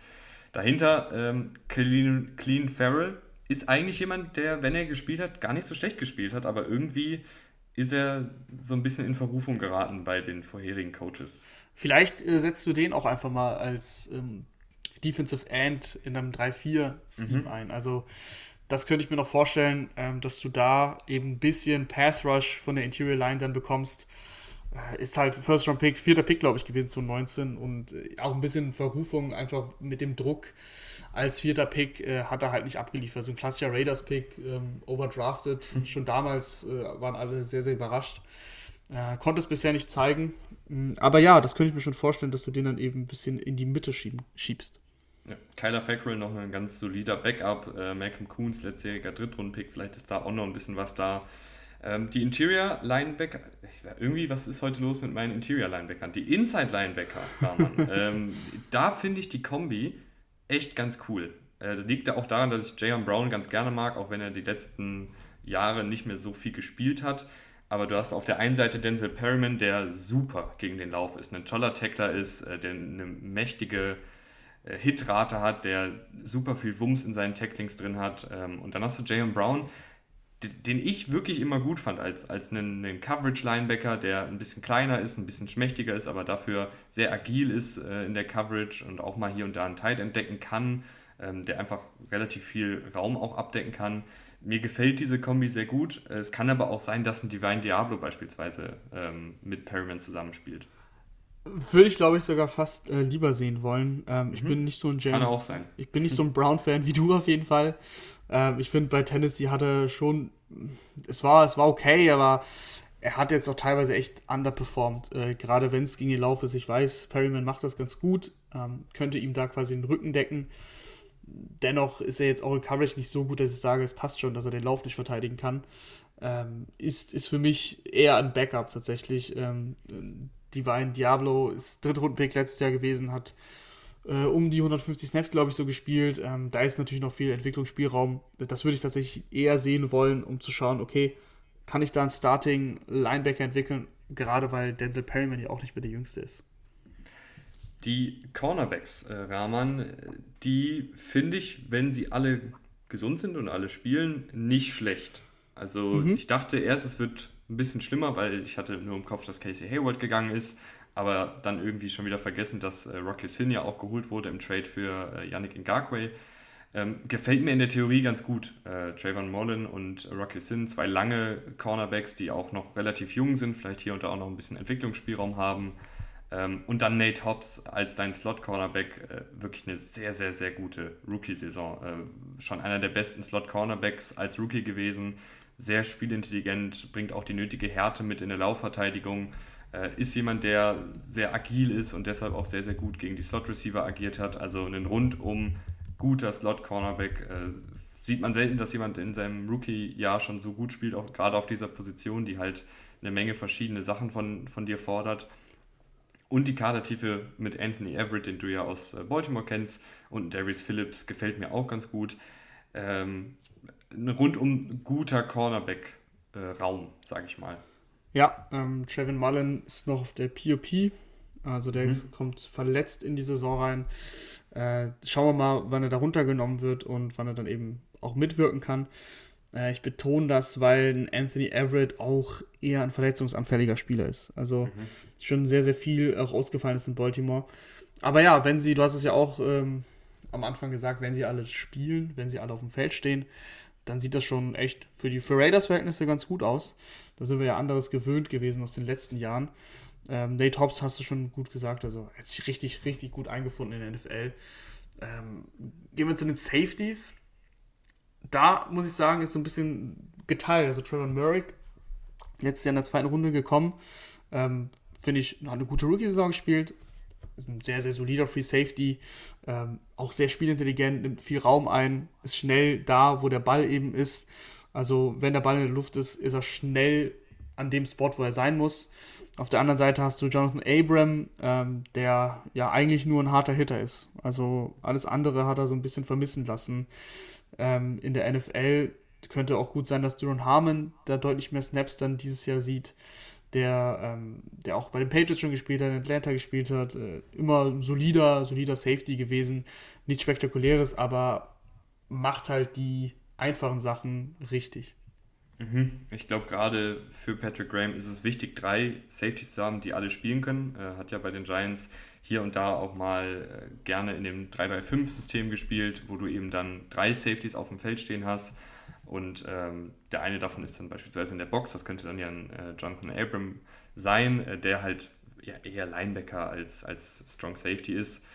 Und ein Tyree Gillespie, äh, Viertrunden-Pick letztes Jahr, könnte auch noch einen Entwicklungsschritt machen und eventuell ein bisschen was beisteuern. Aber Deron Harmon ist, finde ich, auch. So ein Deron Harmon kann jedes Team gut gebrauchen. Mhm. Einen erfahrenen Safety, der schon eine Menge Snaps gesehen hat, der natürlich jetzt keine Bäume ausreißt, wie du jetzt sagen würdest, ähm, aber eben auch keine, keine Schwachstelle ist und einfach viele verschiedene Positionen im Notfall begleiten kann. Die Las Vegas Raiders. Es ist, ah, es ist schwierig. Ich, ich muss da, ich, jetzt muss ich es mal bringen, so wie du die ganze Zeit. Es ist halt eine harte Division. Es ist mhm. ein harter Spielplan. Ähm, in einer anderen Division würde ich sie besser einschätzen. Ich gehe mit 9 und 8. Ich bin am Ende auch bei 9 und 8 rausgekommen. Und ich weiß nicht, ob da noch so viel mehr drin ist, weil. Mhm. Ich bin auch die, eher bei 8 und 9 gewesen als bei 9 ja, und 8. Ja, die, die Offensive Line ist halt wirklich eine, eine, große Schwachstelle. Und ich weiß, dass Derek Carr die letzten Jahre auch keine super Offensive Line hatte. Aber das ist ja auch jetzt nicht dann ein Grund zu sagen, ähm, wir, wir, müssen die Raiders äh, höher einstufen. Ich finde die Offensive Line nicht gut. Ich finde die Kadertiefe auf Receiver beispielsweise nicht gut. Ähm, obwohl da natürlich die individuelle Klasse von Adams und Renfro natürlich wahnsinnig gut ist. Ähm, und dieses ganze Team, die haben halt viele Spieler, die auch ein bisschen verletzungsanfällig sind. Ne? Josh Jacobs, mhm. Darren Waller, ähm, Chandler Jones ist, ist der Passrusher, der neu gekommen ist. Das sind alles sehr gute Spieler, wenn sie fit sind. Ähm, das muss natürlich dann auch immer so bleiben. Und man weiß halt nicht, was mit äh, Josh McDaniels so geht. Ich, ich gebe ihm die Chance, also beziehungsweise ich, ne, jeder Coach kriegt ja erstmal eine Chance, äh, ist ja ganz normal. Ähm, ich halte ihn für einen guten Offensivcoach. Ich weiß aber nicht, ob er als Headcoach, wo man dann eben für alles verantwortlich ist, wo man viel mehr im Mittelpunkt steht, wo man nicht nur seine Offensive betreut, sondern das ganze Team, ähm, weiß ich nicht, ob er das kann. Müssen wir abwarten. Absolut, bisher hat das, wie gesagt, nicht gezeigt. Wer das sicher kann, ist Andy Reid, oder? Mhm. Und da kommen wir auch schon zu unserem letzten Team, die kennst du, die Chiefs, die ja irgendwie auch eine kleine Wundertüte sind, obwohl so viel hat sich nicht verändert, aber es ist halt mit der Schlüsselspieler neben Patrick Mahomes gegangen mit Tyreek Hill. Wo wollen wir denn bei diesem Team überhaupt anfangen, Rahman? Das ist, eine, das ist eine gute Frage. Wenn wir schon bei Tyreek Hill sind, würde ich sagen, überspringen wir mal Patrick Mahomes und, äh, und gehen zu den Receivern, weil ich finde, das ist eigentlich so mit das Spannendste. Da, haben, da ist viel passiert. Ähm, und ich bin noch nicht so richtig schlüssig, ob das alles so ineinander greifen wird. Ist vielleicht jetzt ein sehr, sehr, eine sehr, sehr heiße These. Mhm. Ähm, Tyreek Hill ist weg und ist natürlich ein, ein großer Verlust, keine Frage. Ich finde aber nicht, dass es jetzt, dass die Chiefs auf Receiver insgesamt so viel schlechter geworden sind. Vielleicht sind sie sogar besser geworden. Aber das ist sehr, sehr heiß. Das ist, das, das, da, da, bin ich mir, das, das, ist mir klar. Das ist definitiv eine heiße These. Ich weiß, wo du, also wo du hin möchtest. Sie hatten halt hinter Hill auf Receiver ähm, nicht so viel. Und da haben sie ein bisschen was getan. Juju Smith-Schuster ist dazugekommen der, wenn er gesund ist, wirklich ein guter Slot-Receiver ist. Ähm, bei Juju war das halt immer so das Thema, er hatte diese Riesensaison mit Antonio Brown an seiner Seite. Dann ist Antonio Brown gegangen und dann war es so, okay, kann Juju die 1 sein? Antwort war bei den Steelers nein, konnte er nicht. Äh, hat dann nicht mehr so abliefern können. Verletzungen waren irgendwann auch ein Thema.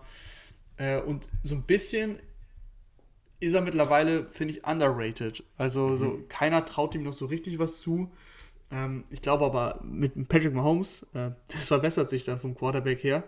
Äh, egal von wo du kommst wahrscheinlich.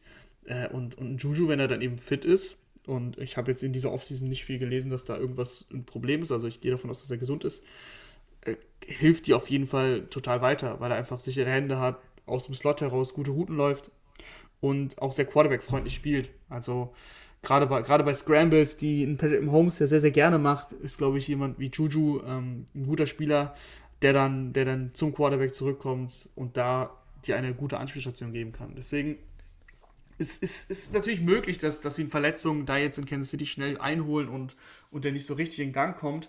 Aber ich kann mir auch vorstellen, dass er wirklich so eine Saison hat mit 1200 Receiving Yards also ich, mein Optimismus kommt daher, äh, dass natürlich ein Tyreek Hill nicht zu ersetzen ist. Auf gar keinen Fall. Äh, Tyreek Hill ähm, hat zwar gar nicht jetzt so viel als, als wirklich Steep Threat agiert. Ich weiß, die Highlight Plays, ähm, da, da ist er halt jemand, der auch mal den tiefen Ball fängt und das kann er auch sehr, sehr gut.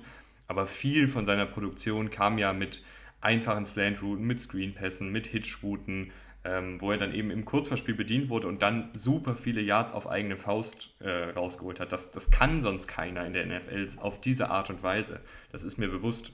Und auch durch seine schiere Präsenz zwingt es ja Defensive ein bisschen passiver zu spielen. Also der Einfluss von Tyreek Hill geht ja weit über den Statistikbogen hinaus. Dennoch, und mein Optimismus kommt eben daher, hast du mehr oder weniger für Tyreek Hill äh, Marcus Waldes Gantling geholt, Juju Smith Schuster geholt und Sky Moore gedraftet. Also es sind jetzt praktisch drei Spieler, die so zu dritt versuchen, mehr oder weniger die einzelnen Stärken von, von Tyreek Hill zu ersetzen. Und ich, ich glaube, das kann gelingen. Und ich mag das auch, dass die, dass die Wide Receiver dadurch jetzt einfach ein bisschen variabler aufgestellt sind. Du hast jetzt vier Wide Receiver, die alle in meinen Augen solide bis gut sind. Und vorher hattest du halt zwei, wenn man Nicole Hartmann da noch dazu zählt, was ich ja gerade auch schon gemacht habe. Ich wollte gerade sagen, äh, ich würde Hartmann in dieser Rechnung nicht mitzählen. Äh, ich glaube, du kannst mit Hartmann die Elemente, diese Fake-Elemente, die Hill häufig gelaufen ist, ja, kannst du mit ihm ausprobieren. Ich glaube, aber einfach einen Einfluss, den Hill hatte, den wird ein Hartmann natürlich nicht haben. Allein weil andere Defensiven einen Hartmann nicht so respektieren, wenn der hintenrum im Backfield rumturnt und, und irgendwie nach rechts läuft vom Snap oder nach links. Ähm, das weiß ich nicht. Könnte auch sein, dass Sky Moore ähm, diese Rolle auch häufiger spielen wird. Mhm. Äh, kann ich mir beides gut vorstellen. Beides ja sehr, sehr schnelle Spieler auch. Ähm, aber ja, klar, mit Wachs Walles Gantling hast du jemanden, der den Tiefenpass sehr, sehr gut fangen kann. Das äh, wird Patrick Mahomes in die Karten spielen. Max Wallace Gantling hatte in Green Bay immer wieder seine 75 Jahre Touchdowns. Die wird er jetzt auch ähm, bei den Chiefs haben. Alles andere war immer sehr inkonstant, aber wenn er die Rolle einnimmt und die aus, ausführt, dann, dann ist es schon mal ein Spieler, den du auf jeden Fall respektieren musst, tief. Ähm, von daher 1 gegen 1, Max Wallace Scantling kann auch mal in die Hose gehen. Juju habe ich schon eben genannt und Sky Moore ist natürlich dein, dein Diamant, den du jetzt ähm, am liebsten so schleifst, dass er, dass er den, den Ausfall, Ausfall in Anführungsstrichen von Hill sofort kompensiert. Äh, sehr, sehr shifty. Äh, kann wahrscheinlich auch, also wahrscheinlich wird er auch im, Slot eher eingesetzt werden. Das ist dann die Frage, was, wie man das mit Juju macht. Äh, bin, ich, bin ich gespannt. Ist, ist noch ein kleines Fragezeichen für mich, aber kann so oder so rumschieben in der Offense, kann sehr, sehr viele verschiedene Rollen einnehmen, ähm, kann sehr, sehr gut Tackles brechen, hat das letztes Jahr sehr gut gemacht am College. Also das ist ein Receiver mit sehr, sehr viel Upside. Und ich glaube, der zweite große Optimismuspunkt bei mir ist tatsächlich, dass ich äh, von Juju eine Menge erwarte. Du hast jetzt eben schon äh, gesagt, dass, dass du ihn so als guten Slot-Receiver siehst. Ich weiß nicht, ob er nicht doch noch als, als tiefe Anschlussstation funktionieren kann oder zumindest wieder mehr funktionieren kann. Als Big Ben äh, noch einen guten Arm hatte, hat er ja auch viele tiefe Pässe gefangen.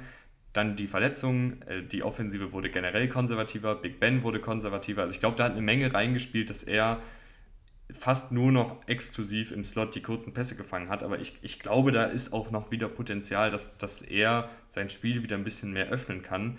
Also ich erwarte eine Menge von Juju. Also es würde mich nicht wundern, wenn er die meisten Catches hat, ähm, abgesehen von Travis Kelsey nächste Saison. Absolut, ähm, gehe ich mit. Und wenn wir schon bei Kelsey sind, dann gehen wir zu den Tight Ends. Ja, was soll man groß zu Travis Kelsey sagen? Also immer noch ähm, klar der beste Tight End der Liga nun unfassbar guter Receiver. Letztes Jahr ein bisschen nachgelassen auf Kelsey-Niveau, aber äh, also das war so mit der Separation kreieren nicht mehr ganz so leicht. Dennoch einfach ein richtig, richtig, richtig gefährlicher Spieler. Äh, kann auch sehr, sehr gut blocken. Also da ist, er, da ist er auch wirklich mit dabei bei den besten Titans. Von daher, man muss nicht viel zu Travis Kelsey sagen. Ich glaube, jeder, der hier zuhört, weiß, was, was ein Travis Kelsey kann. Ja, einfach die, die Sicherheitsanspielstation äh, für Patrick Mahomes, auch in zig Trickplays eingebunden, äh, super sichere Hände, super erfahrener Route Runner. Ähm, richtig, richtig guter Tight End. Äh, Blake Bell hat auch seine Snaps schon in der NFL gesehen, ist als Backup Tight End solide, finde ich. Ja, total. Also da werden sie auch wahrscheinlich auch ein bisschen mit Noah Gray äh, rumprobieren. Aber Blake Bell, wie du schon gesagt hast, äh, lange bei den Chiefs gespielt, dann kurz bei Dallas gewesen, jetzt wieder bei den Chiefs. Ähm, ist, ist, ist ein solider Mann. Du brauchst halt auch keinen mega, mega Tight End Room, wenn du Travis Kelsey hast. Jetzt haben wir über die Anspielstation gesprochen, aber wir haben ja ein bisschen Mahomes äh, übergangen. Letztes ja. Jahr äh, haben Defensiven angefangen, super passiv zu spielen gegen die Chiefs und das hat Mahomes Schwierigkeiten bereitet, weil er halt jemand ist, der auch gerne zockt und der nicht der allerkonstanteste ist, wenn es darum geht, jetzt jedes Mal nur den 5, 6, 7, 8 Yard Pass zu nehmen. Da hat er gewackelt, da hat er seine Interceptions geworfen. Teilweise waren das auch echt keine, keine guten Würfe. Ähm, teilweise aber auch viel Pech gehabt. Ja, teilweise auch ein Tyreek Hill, der hier und da mal einen Ball durchflutschen lassen hat. Ähm, aber ich finde, er hat sich gegen Ende der Saison dann doch wieder einigermaßen eingependelt. Ich glaube, dass, durch die, dass die Chiefs daraus gelernt haben. Ich glaube, dass Andy Reid in der Offseason sich was überlegen wird. Ich glaube, dass durch die höhere Diversität auf Wide Receiver da auch wieder ein bisschen mehr Spielraum für unterschiedliche Antworten äh, da ist, weil du hattest halt nur einen Tyreek Hill und irgendwo einen Michael Hartman auf Wide Receiver über die meiste Zeit. Ähm, und was wirklich für mich ein X-Faktor ist, äh, und das klingt ein bisschen verrückt bei all den Waffen und bei Patrick Mahomes als Quarterback, ist das Laufspiel. Und ich habe dann geschaut, was haben die Chiefs denn letztes Jahr eigentlich so im Laufspiel gemacht, weil ich hatte es echt nicht gut in Erinnerung. Und dann habe ich geguckt, 4,5 Yards pro Lauf ist ja gar nicht so schlecht. Ist, ist tatsächlich irgendwo, glaube ich, Top 10 in der Liga gewesen. Aber es fehlte wirklich total an, an explosiven Läufen. Und es ist zwar gut, wenn ein Running Back durchschnittlich 4,5 Yards rausholt, aber wenn du mal, wenn du so super selten mal einen Running Back hast, der mal einen 30-Yard-Lauf macht, der vielleicht auch mal einen 75-Yard-Touchdown-Lauf macht, der einfach mal für Big Plays auch da ist, dann ist es halt auf Dauer auch nichts anderes als ein Kurzpassspiel. Und ähm, ich habe dann geschaut, alle Running Backs der Chiefs zusammen hatten letzte Saison drei Läufe über 20 Yards. Und Latavius Murray im Jahr 2021 hatte ebenfalls drei Läufe über 20 Yards. Also da sieht man mal, wie unexplosiv diese Running Backs waren, wenn es darum ging, wirkliche Big Plays zu kreieren. Und ich, ich weiß aber nicht, Rahman, du kannst natürlich auch noch über Patrick Mahomes reden, äh, ich weiß aber nicht, ob das jetzt so viel besser geworden ist. Ja, das ganze, das ganze Problem, also das, das Problem, was du im Passspiel hattest, hat sich ja aufs Laufspiel eigentlich genauso ausgemünzt. Also du hast keine explosiven Plays gehabt, das klingt blöd bei Patrick Mahomes und Tyreek Hill. Aber die Defensiven haben das halt eben weggenommen im Passspiel. Also sehr, sehr viel mit, mit zwei Safeties tief die ganze Zeit agiert. Den Lauf dir eigentlich, ja, sehr, sehr angeboten. Ähm, aber du musst halt mehr aus diesen Lücken im, im Laufspiel machen, wenn dir das die Defensiven anbieten. Das haben sie halt nicht getan. Und dann hast du am Ende die Situation, dass Patrick Mahomes jedes Mal ein 15-Play-Drive, ähm, der über sechs Minuten geht, rumbringen muss, ohne Fehler damit du dann halt zum Touchdown kommst. Und da haben sie, ist, sind ihnen einfach viele Fehler passiert. Ob es ein Patrick Mahomes ist, der den Ball zu lang hält, dann ein Strip-Sack kassiert, ob es ein Hill ist, der wirklich einige Male den Ball durchflutschen lassen hat, ähm, oder ein anderer Spieler, der den Ball, den Ball droppt und was dann zu einer Interception wird. Das ist einfach sehr, sehr häufig vorgekommen. Auch viel Pech dabei gewesen, ja. Ähm, aber die ganzen Umstände mit dem, mit dem lahmen Laufspiel und dann, dass die Defensiven eben zwei, zwei Safeties immer tief haben, haben es dir schwer gemacht und du musst natürlich dann das bestrafen, wenn, das, wenn, wenn Defensiven zwei Safeties tief aufstellen, muss dein Laufspiel besser funktioniert, funktionieren, als es dann funktioniert hat.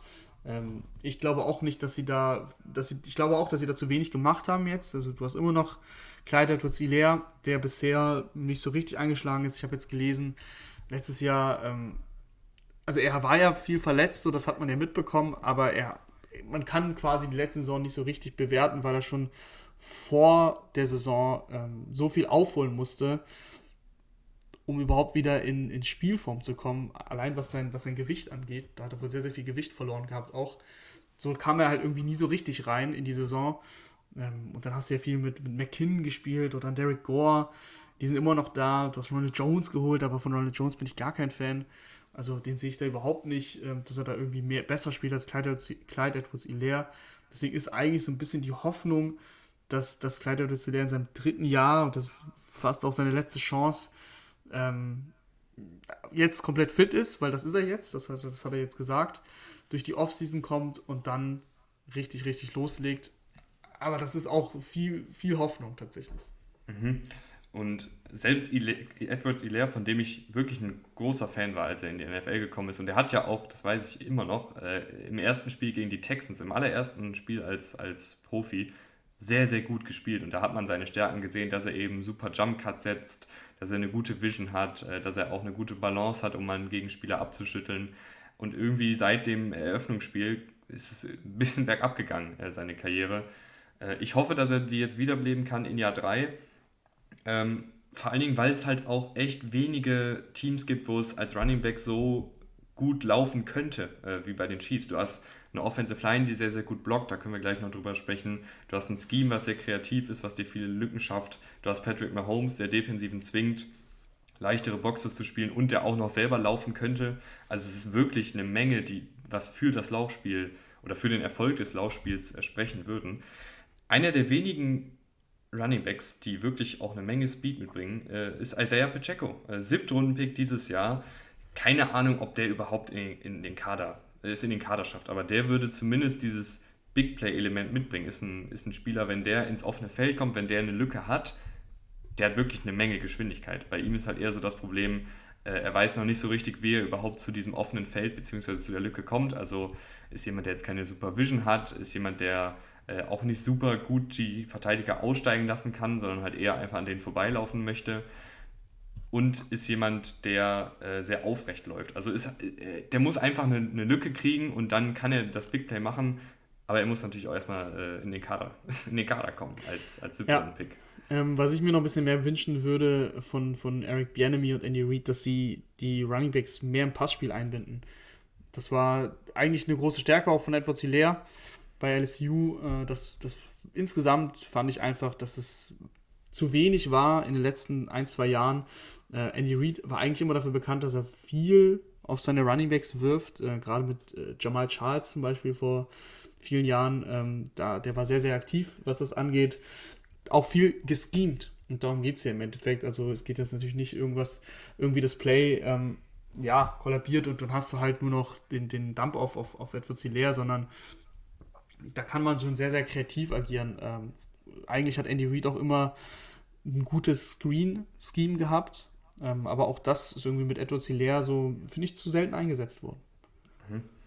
Gehen wir doch rüber zur Offensive Line, die, was ich schon mal immer gut finde, ist, äh, gleich geblieben ist. Also die gleichen fünf Starter. Andrew Wiley hat, glaube ich, nicht alle Snaps gesehen ne, auf Right Tackle, äh, aber ist auch schon länger beim Team dabei das finde ich immer gut, wenn, wenn du mhm. da einfach dafür sorgen kannst, dass die eingespielte Truppe einigermaßen zusammenbleibt. Äh, Lukas Niang, Andrew Riley, äh, Jerron Christian sind, glaube ich, dann die, die sich um den Right Tackle-Spot äh, streiten werden. Alles andere dürfte relativ gesetzt sein.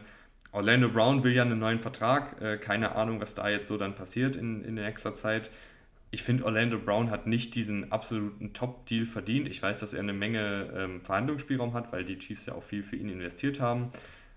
Aber ich finde ihn jetzt nicht, also ich finde, ich finde, es gibt auf jeden Fall bessere Tackles und auch nicht zu wenige davon. Äh, Orlando Brown ist halt ein sehr guter Laufblocker, ein guter Passblocker, aber finde ich kein Elite-Tackle. Nee, also ist aber, ist aber sehr gut. Also auch wenn er vielleicht nicht Elite ist, ist ich finde ich finde schon, dass er sehr gut ist und vor allem er ist halt sehr wichtig. Ähm, du, hast, ja, du hast eben viel investiert und du brauchst halt eben den Schutz für Mahomes. Das wird schon auch sehr spannend werden, weil es, es riecht nach einem Holdout sogar. Also er möchte eigentlich nicht spielen mit diesem, mit diesem Franchise-Tag. Ähm, von daher, wenn er, wenn er nicht spielt, ich glaube, dass du es schon halbwegs auffangen kannst, weil die Tiefe in Ordnung ist, eben auch auf Tackle, du hast schon gesagt ähm, eben ob es ein Christian ist oder eben ein Yang, der dann auf die andere Seite rückt oder sogar ein Andrew Wiley, der auf die andere Seite rückt. Ähm, so oder so, du wirst es schon irgendwie auffangen können. Deswegen kann ich mir schon tatsächlich vorstellen, dass, dass, dass die Chiefs da vielleicht, ja, ihm eben noch nicht den Deal geben und es dann zu diesem Holdout kommt. Aber wenn er spielt, ist es ein sehr guter Tackle. Ähm, ich bin da nicht ganz so streng wie du. So ist halt der Markt, dass, dass, dass Deals eben sehr, sehr hoch vergeben werden, wenn, wenn man dran ist. Und Orlando Brown ist halt eben ein sehr guter Spieler. Von daher, auch wenn er nicht der beste Tackle der Liga ist, wird er trotzdem den, mit den besten Deal bekommen, weil einfach so der Markt funktioniert. Ähm, daran will ich mich auch gar nicht weiter aufhalten. Insgesamt ist diese O-Line halt schon ziemlich, ziemlich gut. Ähm, du hast letztes Jahr viel dafür auch getan. Hast sie ja rundum erneuert, aber das hat sehr gut funktioniert. Joe Thuney ist ein guter Guard. Creed Humphrey hatte eine sehr guter Guard. Ja. Sehr guter Guard. Creed Humphrey hatte eine sehr, sehr gute Rookie-Saison. Ähm, war mit der beste Center der Liga als, als Rookie. Also das war auch sehr stark. Trey Smith, ein Sechstrunden-Pick, kam mit viel Upside, hatte ein paar gesundheitliche Probleme. Äh, Gott sei Dank hat er die abgeschüttelt, hat auch wirklich gut gespielt als, als Right Guard. Also das war, das hat alles ganz gut funktioniert. Andrew Wiley sehr erfahren, ähm, hat sich ein bisschen das Right Tackle mit, mit Lucas Nyang auch aufgeteilt. Ähm, ist okay. Also das ist jetzt nicht, nicht sehr gut oder gut, ich würde sagen eher okay, aber es ist ja in der ganzen Kombination dann nicht so schlimm, wenn eine Position da nicht perfekt besetzt ist.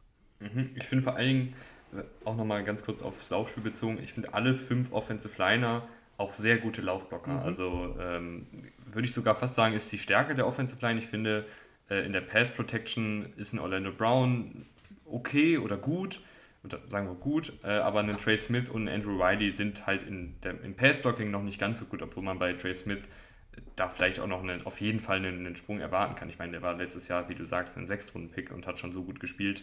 Da kann es natürlich sein, dass er jetzt auch nochmal diesen weiteren Schritt macht und sich wirklich als rundum sehr guter Guard äh, etabliert.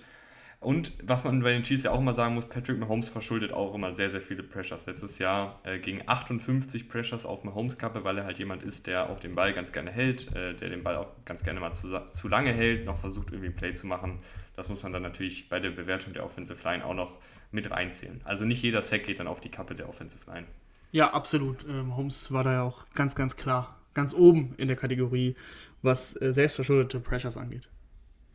Gehen wir rüber zur Defensive, wo sie auch, also die Chiefs, wir haben ja eh schon über sie gesprochen ähm, in, in, der Draft-Review, äh, dass sie einen super Draft hatten und hier sind eben ganz viele neue Spieler dazugekommen über den Draft. Ähm, angefangen in der Defensive Line, äh, George Kalaftis, äh, ich fand ihn sehr, sehr gut, ist so ein ist bisschen so wie Everson Griffin, ein, ein absoluter Kühlschrank, guter First Step, eine Menge Athletik, noch nicht so der allerfeingeschliffenste Techniker, sondern hat sich auch viel auf seine Athletik und seine Power verlassen, um äh, am College äh, zum Quarterback zu gelangen.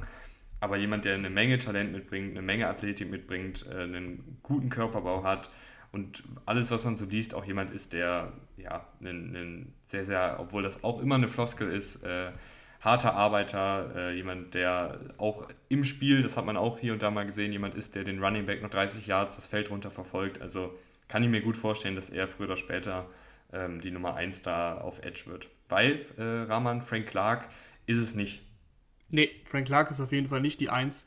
Ähm, ja, Frank Clark ich bin gar kein Fan von Frank Clark. Der hatte eine gute Zeit in Seattle, äh, kam dann wirklich sehr, sehr teuer und hat es eigentlich nie bestätigen können. Letztes Jahr war es zumindest, was der Pass Rush angeht, gut. 46 Pressures, das ist schon mal besser, als was er in den Jahren davor gezeigt hat. Aber er ist dann im Endeffekt auch ein reiner Pass Rush Spezialist gewesen, weil gegen den Lauf hatte er schon wirklich, wirklich Schwächen. Ähm, war, hat, er, hat er einfach nie, nie wirklich seine Gap verteidigen können.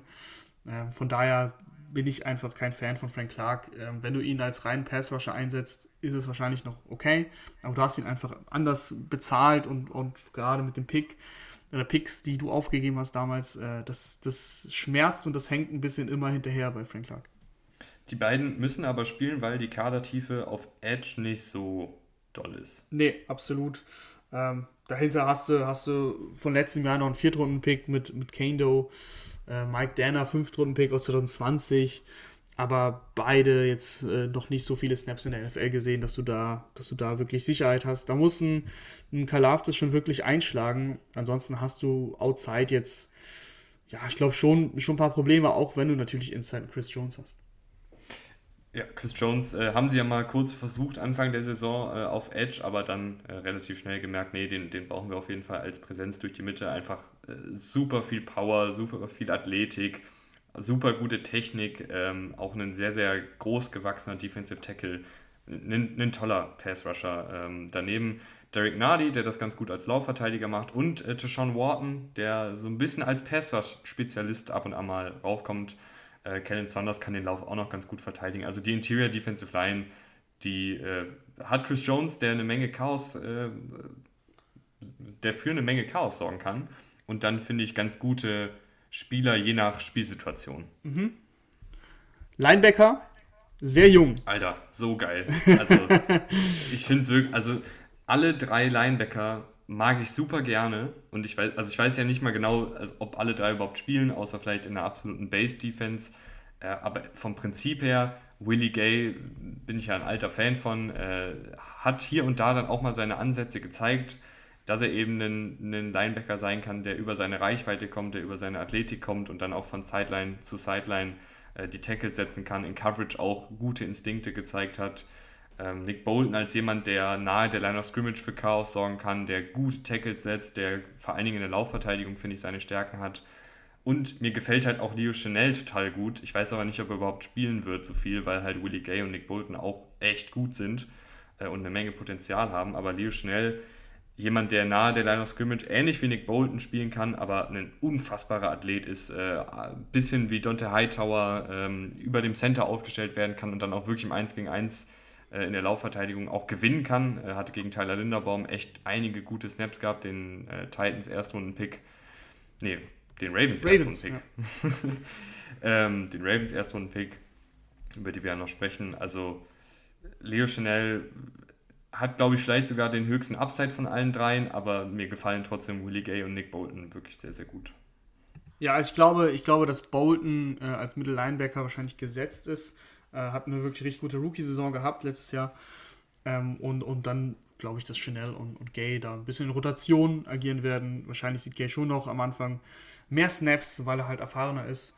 Aber ja, äh, es ist ein sehr, sehr junges äh, Trio, was, was auch teilweise für Probleme sorgen kann. Äh, aber die Athletik ist natürlich wirklich super und die, die Chiefs mussten ihren Linebacker-Korps mal verjüngen. Das war so in den letzten zwei, drei Jahren ein Problem. Das haben sie jetzt wirklich gut gelöst. Ja, äh, vielleicht auch hier und da mal ähm, bisschen wild, aber vielleicht, wenn sie auch mal eine 3-4-Defensive aufstellen wollen, sind ja durchaus hier und da mal flexibel unterwegs äh, unter Steve Spagnolo. Ähm, dann könnte man den Leo Chanel auch mal als äh, Outside Linebacker in einem 3-4-Scheme aufstellen, weil er, er kann durchaus auch den, den Quarterback jagen. Ist halt kein Passrusher in dem Sinne, aber wenn du ihn dann auf Edge aufstellst und er dann in Coverage droppen kann oder den Lauf verteidigen kann, ich glaube, das könnte auch funktionieren, wenn jetzt die Edge Rusher mit Kalafdis und Frank Clark gar nicht funktionieren, dass du dann irgendwie versuchst, in einem 3-4-System vielleicht äh, für ein bisschen Gefahr zu sorgen. Wie gefällt dir denn die Secondary bei den Chiefs? Auch finde ich sehr gut. Also ich finde, sie haben da wirklich an den richtigen Stellschrauben gedreht. Äh, der Jerry Sneed ist einfach ein sehr guter Cornerback, äh, ehemaliger Safety, der aber eine gute Größe mitbringt, äh, der eine gute Athletik mitbringt. Gerade im Verteidigen von Contested Catches hat er mir immer sehr, sehr gut gefallen. Äh, Richard Fenton ist auch irgendwie so jemand, den, glaube ich, weniger auf dem Zettel haben, der aber auch stocksolide ist, vor allen Dingen als Tackler. Ich habe mal nachgeguckt, der hat in drei Saisons zwei verpasste Tackles. Das ist für einen Cornerback unfassbar gut. Ähm, und dann hast du auch einer meiner Lieblinge im Draft, äh, Trent McDuffie, geholt, äh, einen, einen Nickel-Cornerback, der wahrscheinlich auch Outside spielen könnte, aber ich glaube nicht, dass sie ihn da unbedingt brauchen aber einen Nickel-Cornerback, der auch hier und da mal auf Safety rotieren könnte, der schon eine Menge Spielintelligenz hat, der ein guter Tackler ist, der mit einer Menge Wille spielt, der auch, spiel, ähm, der auch in Coverage einfach gut ist und, und sehr shifty sein kann und sehr agil ist. Also mir gefällt diese Secondary und diese Defensive über weite Strecken echt gut, weil sie viele junge Talente haben. Du hast auch äh, in der Tiefe, finde ich, ganz gute Spieler. Also der Andrew Baker mhm. Äh, turnt da auch noch rum, Lonnie Johnson sehr erfahren. Ähm, in Houston lange Jahre gespielt. Das, das, das sieht schon ganz gut aus. Und Joshua Williams hast du jetzt gedraftet in der vierten Runde. Also die Chiefs sind auf Cornerback wirklich variabel aufgestellt. Ja, dahinter auf Safety ähm, hast du einen Justin Reed geholt. Äh, jemand, der vom Potenzial her, glaube ich, schon echt noch viel Luft nach oben hat. Also mhm. hatte hier und da auch gute Saisons. Letztes Jahr war es einfach nicht gut, aber die Texans, also ich finde, das ist dann kann man dem Spieler das so hart ankreiden? Nee, also da bin ich, bin ich auch bei dir. Also ich, ich kreide es ihm nicht an. Ich finde, Justin Reed hat eine Menge Potenzial als Free Safety. Ähm, sah letztes Jahr in Coverage nicht so gut aus, aber das, das lag eben auch an den Umständen. Man kann es natürlich nicht nur darauf schieben. Ähm, er hat da schon wirklich ein paar Big Plays auch abgegeben. Hat, äh, du hast eben gesagt, Fenton hat in seiner Karriere drei Tackles verpasst. Er hat letztes Jahr 17 Tackles verpasst. Das ist schon, es ist schon sehr, sehr viel. Ähm, aber das war, ein, das war auch ein Down hier, das muss man schon sagen. Er ist äh, jung und, und hat wirklich viel Potenzial. Juan Thornhill, jemand, der solide ist, würde ich sagen, aber jetzt auch noch nicht. Also, ich glaube, dass man vielleicht von ihm ein bisschen mehr erwartet hat. Fragezeichen. Aber ja. auf jeden Fall auch keine Schwäche. Also es ist ein, ist ein solider bis guter Safety. Genau. Ja, ich finde, das trifft es eigentlich ganz gut. Ähm, Juan Thornhill kann auch wirklich ein Ballhawk sein, der, der dann eben auf eine Interception geiert. Ähm, aber ich finde, er macht es in einem guten Maß, so dass es halt nicht so ist, dass er, dass er zu häufig dann eben das Big Play abgibt. Ähm, Brian Cook hast du auch noch gedraftet, also du bist insgesamt mhm. in der Secondary, finde ich, echt tief besetzt. Äh, Brian Cook kann, kann, kann auch noch äh, eventuell vorne ein paar Snaps abknöpfen, wenn das mit Justin Reed vielleicht nicht funktioniert, ähm, kannst du auch da ein bisschen, bisschen rumschieben. Also die, die Chiefs haben da wirklich viele Möglichkeiten. Ja, äh, gefällt mir alles äh, sehr, sehr gut und deshalb gewinnen die Chiefs bei mir auch relativ deutlich äh, die Division mit 12 äh, und 5. 12 und 5, ja, gehe ich mit. Also sie haben einen toughen Schedule, muss man echt sagen. Äh, Gerade in den ersten Wochen äh, haben sie in Arizona gegen die Chargers, in Indianapolis, in Tampa Bay, ähm, gegen Las Vegas, gegen Buffalo, in San Francisco. Das sind die ersten sieben Wochen und dann haben sie eine Bye. Und dann wird es ein bisschen entspannter, äh, wobei es jetzt noch nicht super entspannt wird, aber, aber schon entspannter. Aber die ersten sieben Wochen sind tough. Ähm, mhm. Da müssen sie irgendwie gut rauskommen aus der ganzen Geschichte. Äh, am besten sowas wie 5-2, ähm, aber selbst wenn es 4-3 ist, ist es noch okay. Und dann glaube ich, dass sie mit der Bye Week und ein paar leichtere Gegner, ein paar mehr Heimspiele dann auch äh, sich da wirklich als klares Playoff-Team etablieren können. Logisch, logisch. Also, dass die Chiefs jedes Jahr ein Playoffs-Team sind, ist ja, glaube ich, jetzt auch kein Geheimnis. Ihr könnt uns gerne, wie immer, sagen, was ihr davon haltet. Äh, welches Team haben wir vielleicht zu schlecht eingeschätzt? Bei welchem Team sind wir ein bisschen zu optimistisch? Obwohl ich glaube, das ist bei uns selten der Fall. ähm, schreibt uns gerne äh, bei Instagram oder bei Twitter oder sonst wo, ähm, wenn ihr eure Meinung dazu teilen wollt, ähm, findet ihr uns ja ganz einfach unter Footballrausch äh, bei Instagram und Twitter. Und ich sage vielen Dank fürs Zuhören äh, und wir freuen uns, wenn ihr nächste Woche wieder einschaltet. Ähm, Rahman, noch irgendwelche letzten Worte von dir, bevor du in die Sonne springst? Letzten Worte, macht euch nichts draus, dass ihr keine Tickets fürs Münchenspiel bekommen habt. Wir haben auch keine bekommen und die Welt geht davon nicht unter. Gibt nicht zu viel Geld aus auf dem Zweitmarkt. Äh, macht lieber eine schöne Reise in die USA. Äh, das ist wahrscheinlich günstiger. Weise Worte, weise Worte. Bis dann. ciao. ciao. ciao.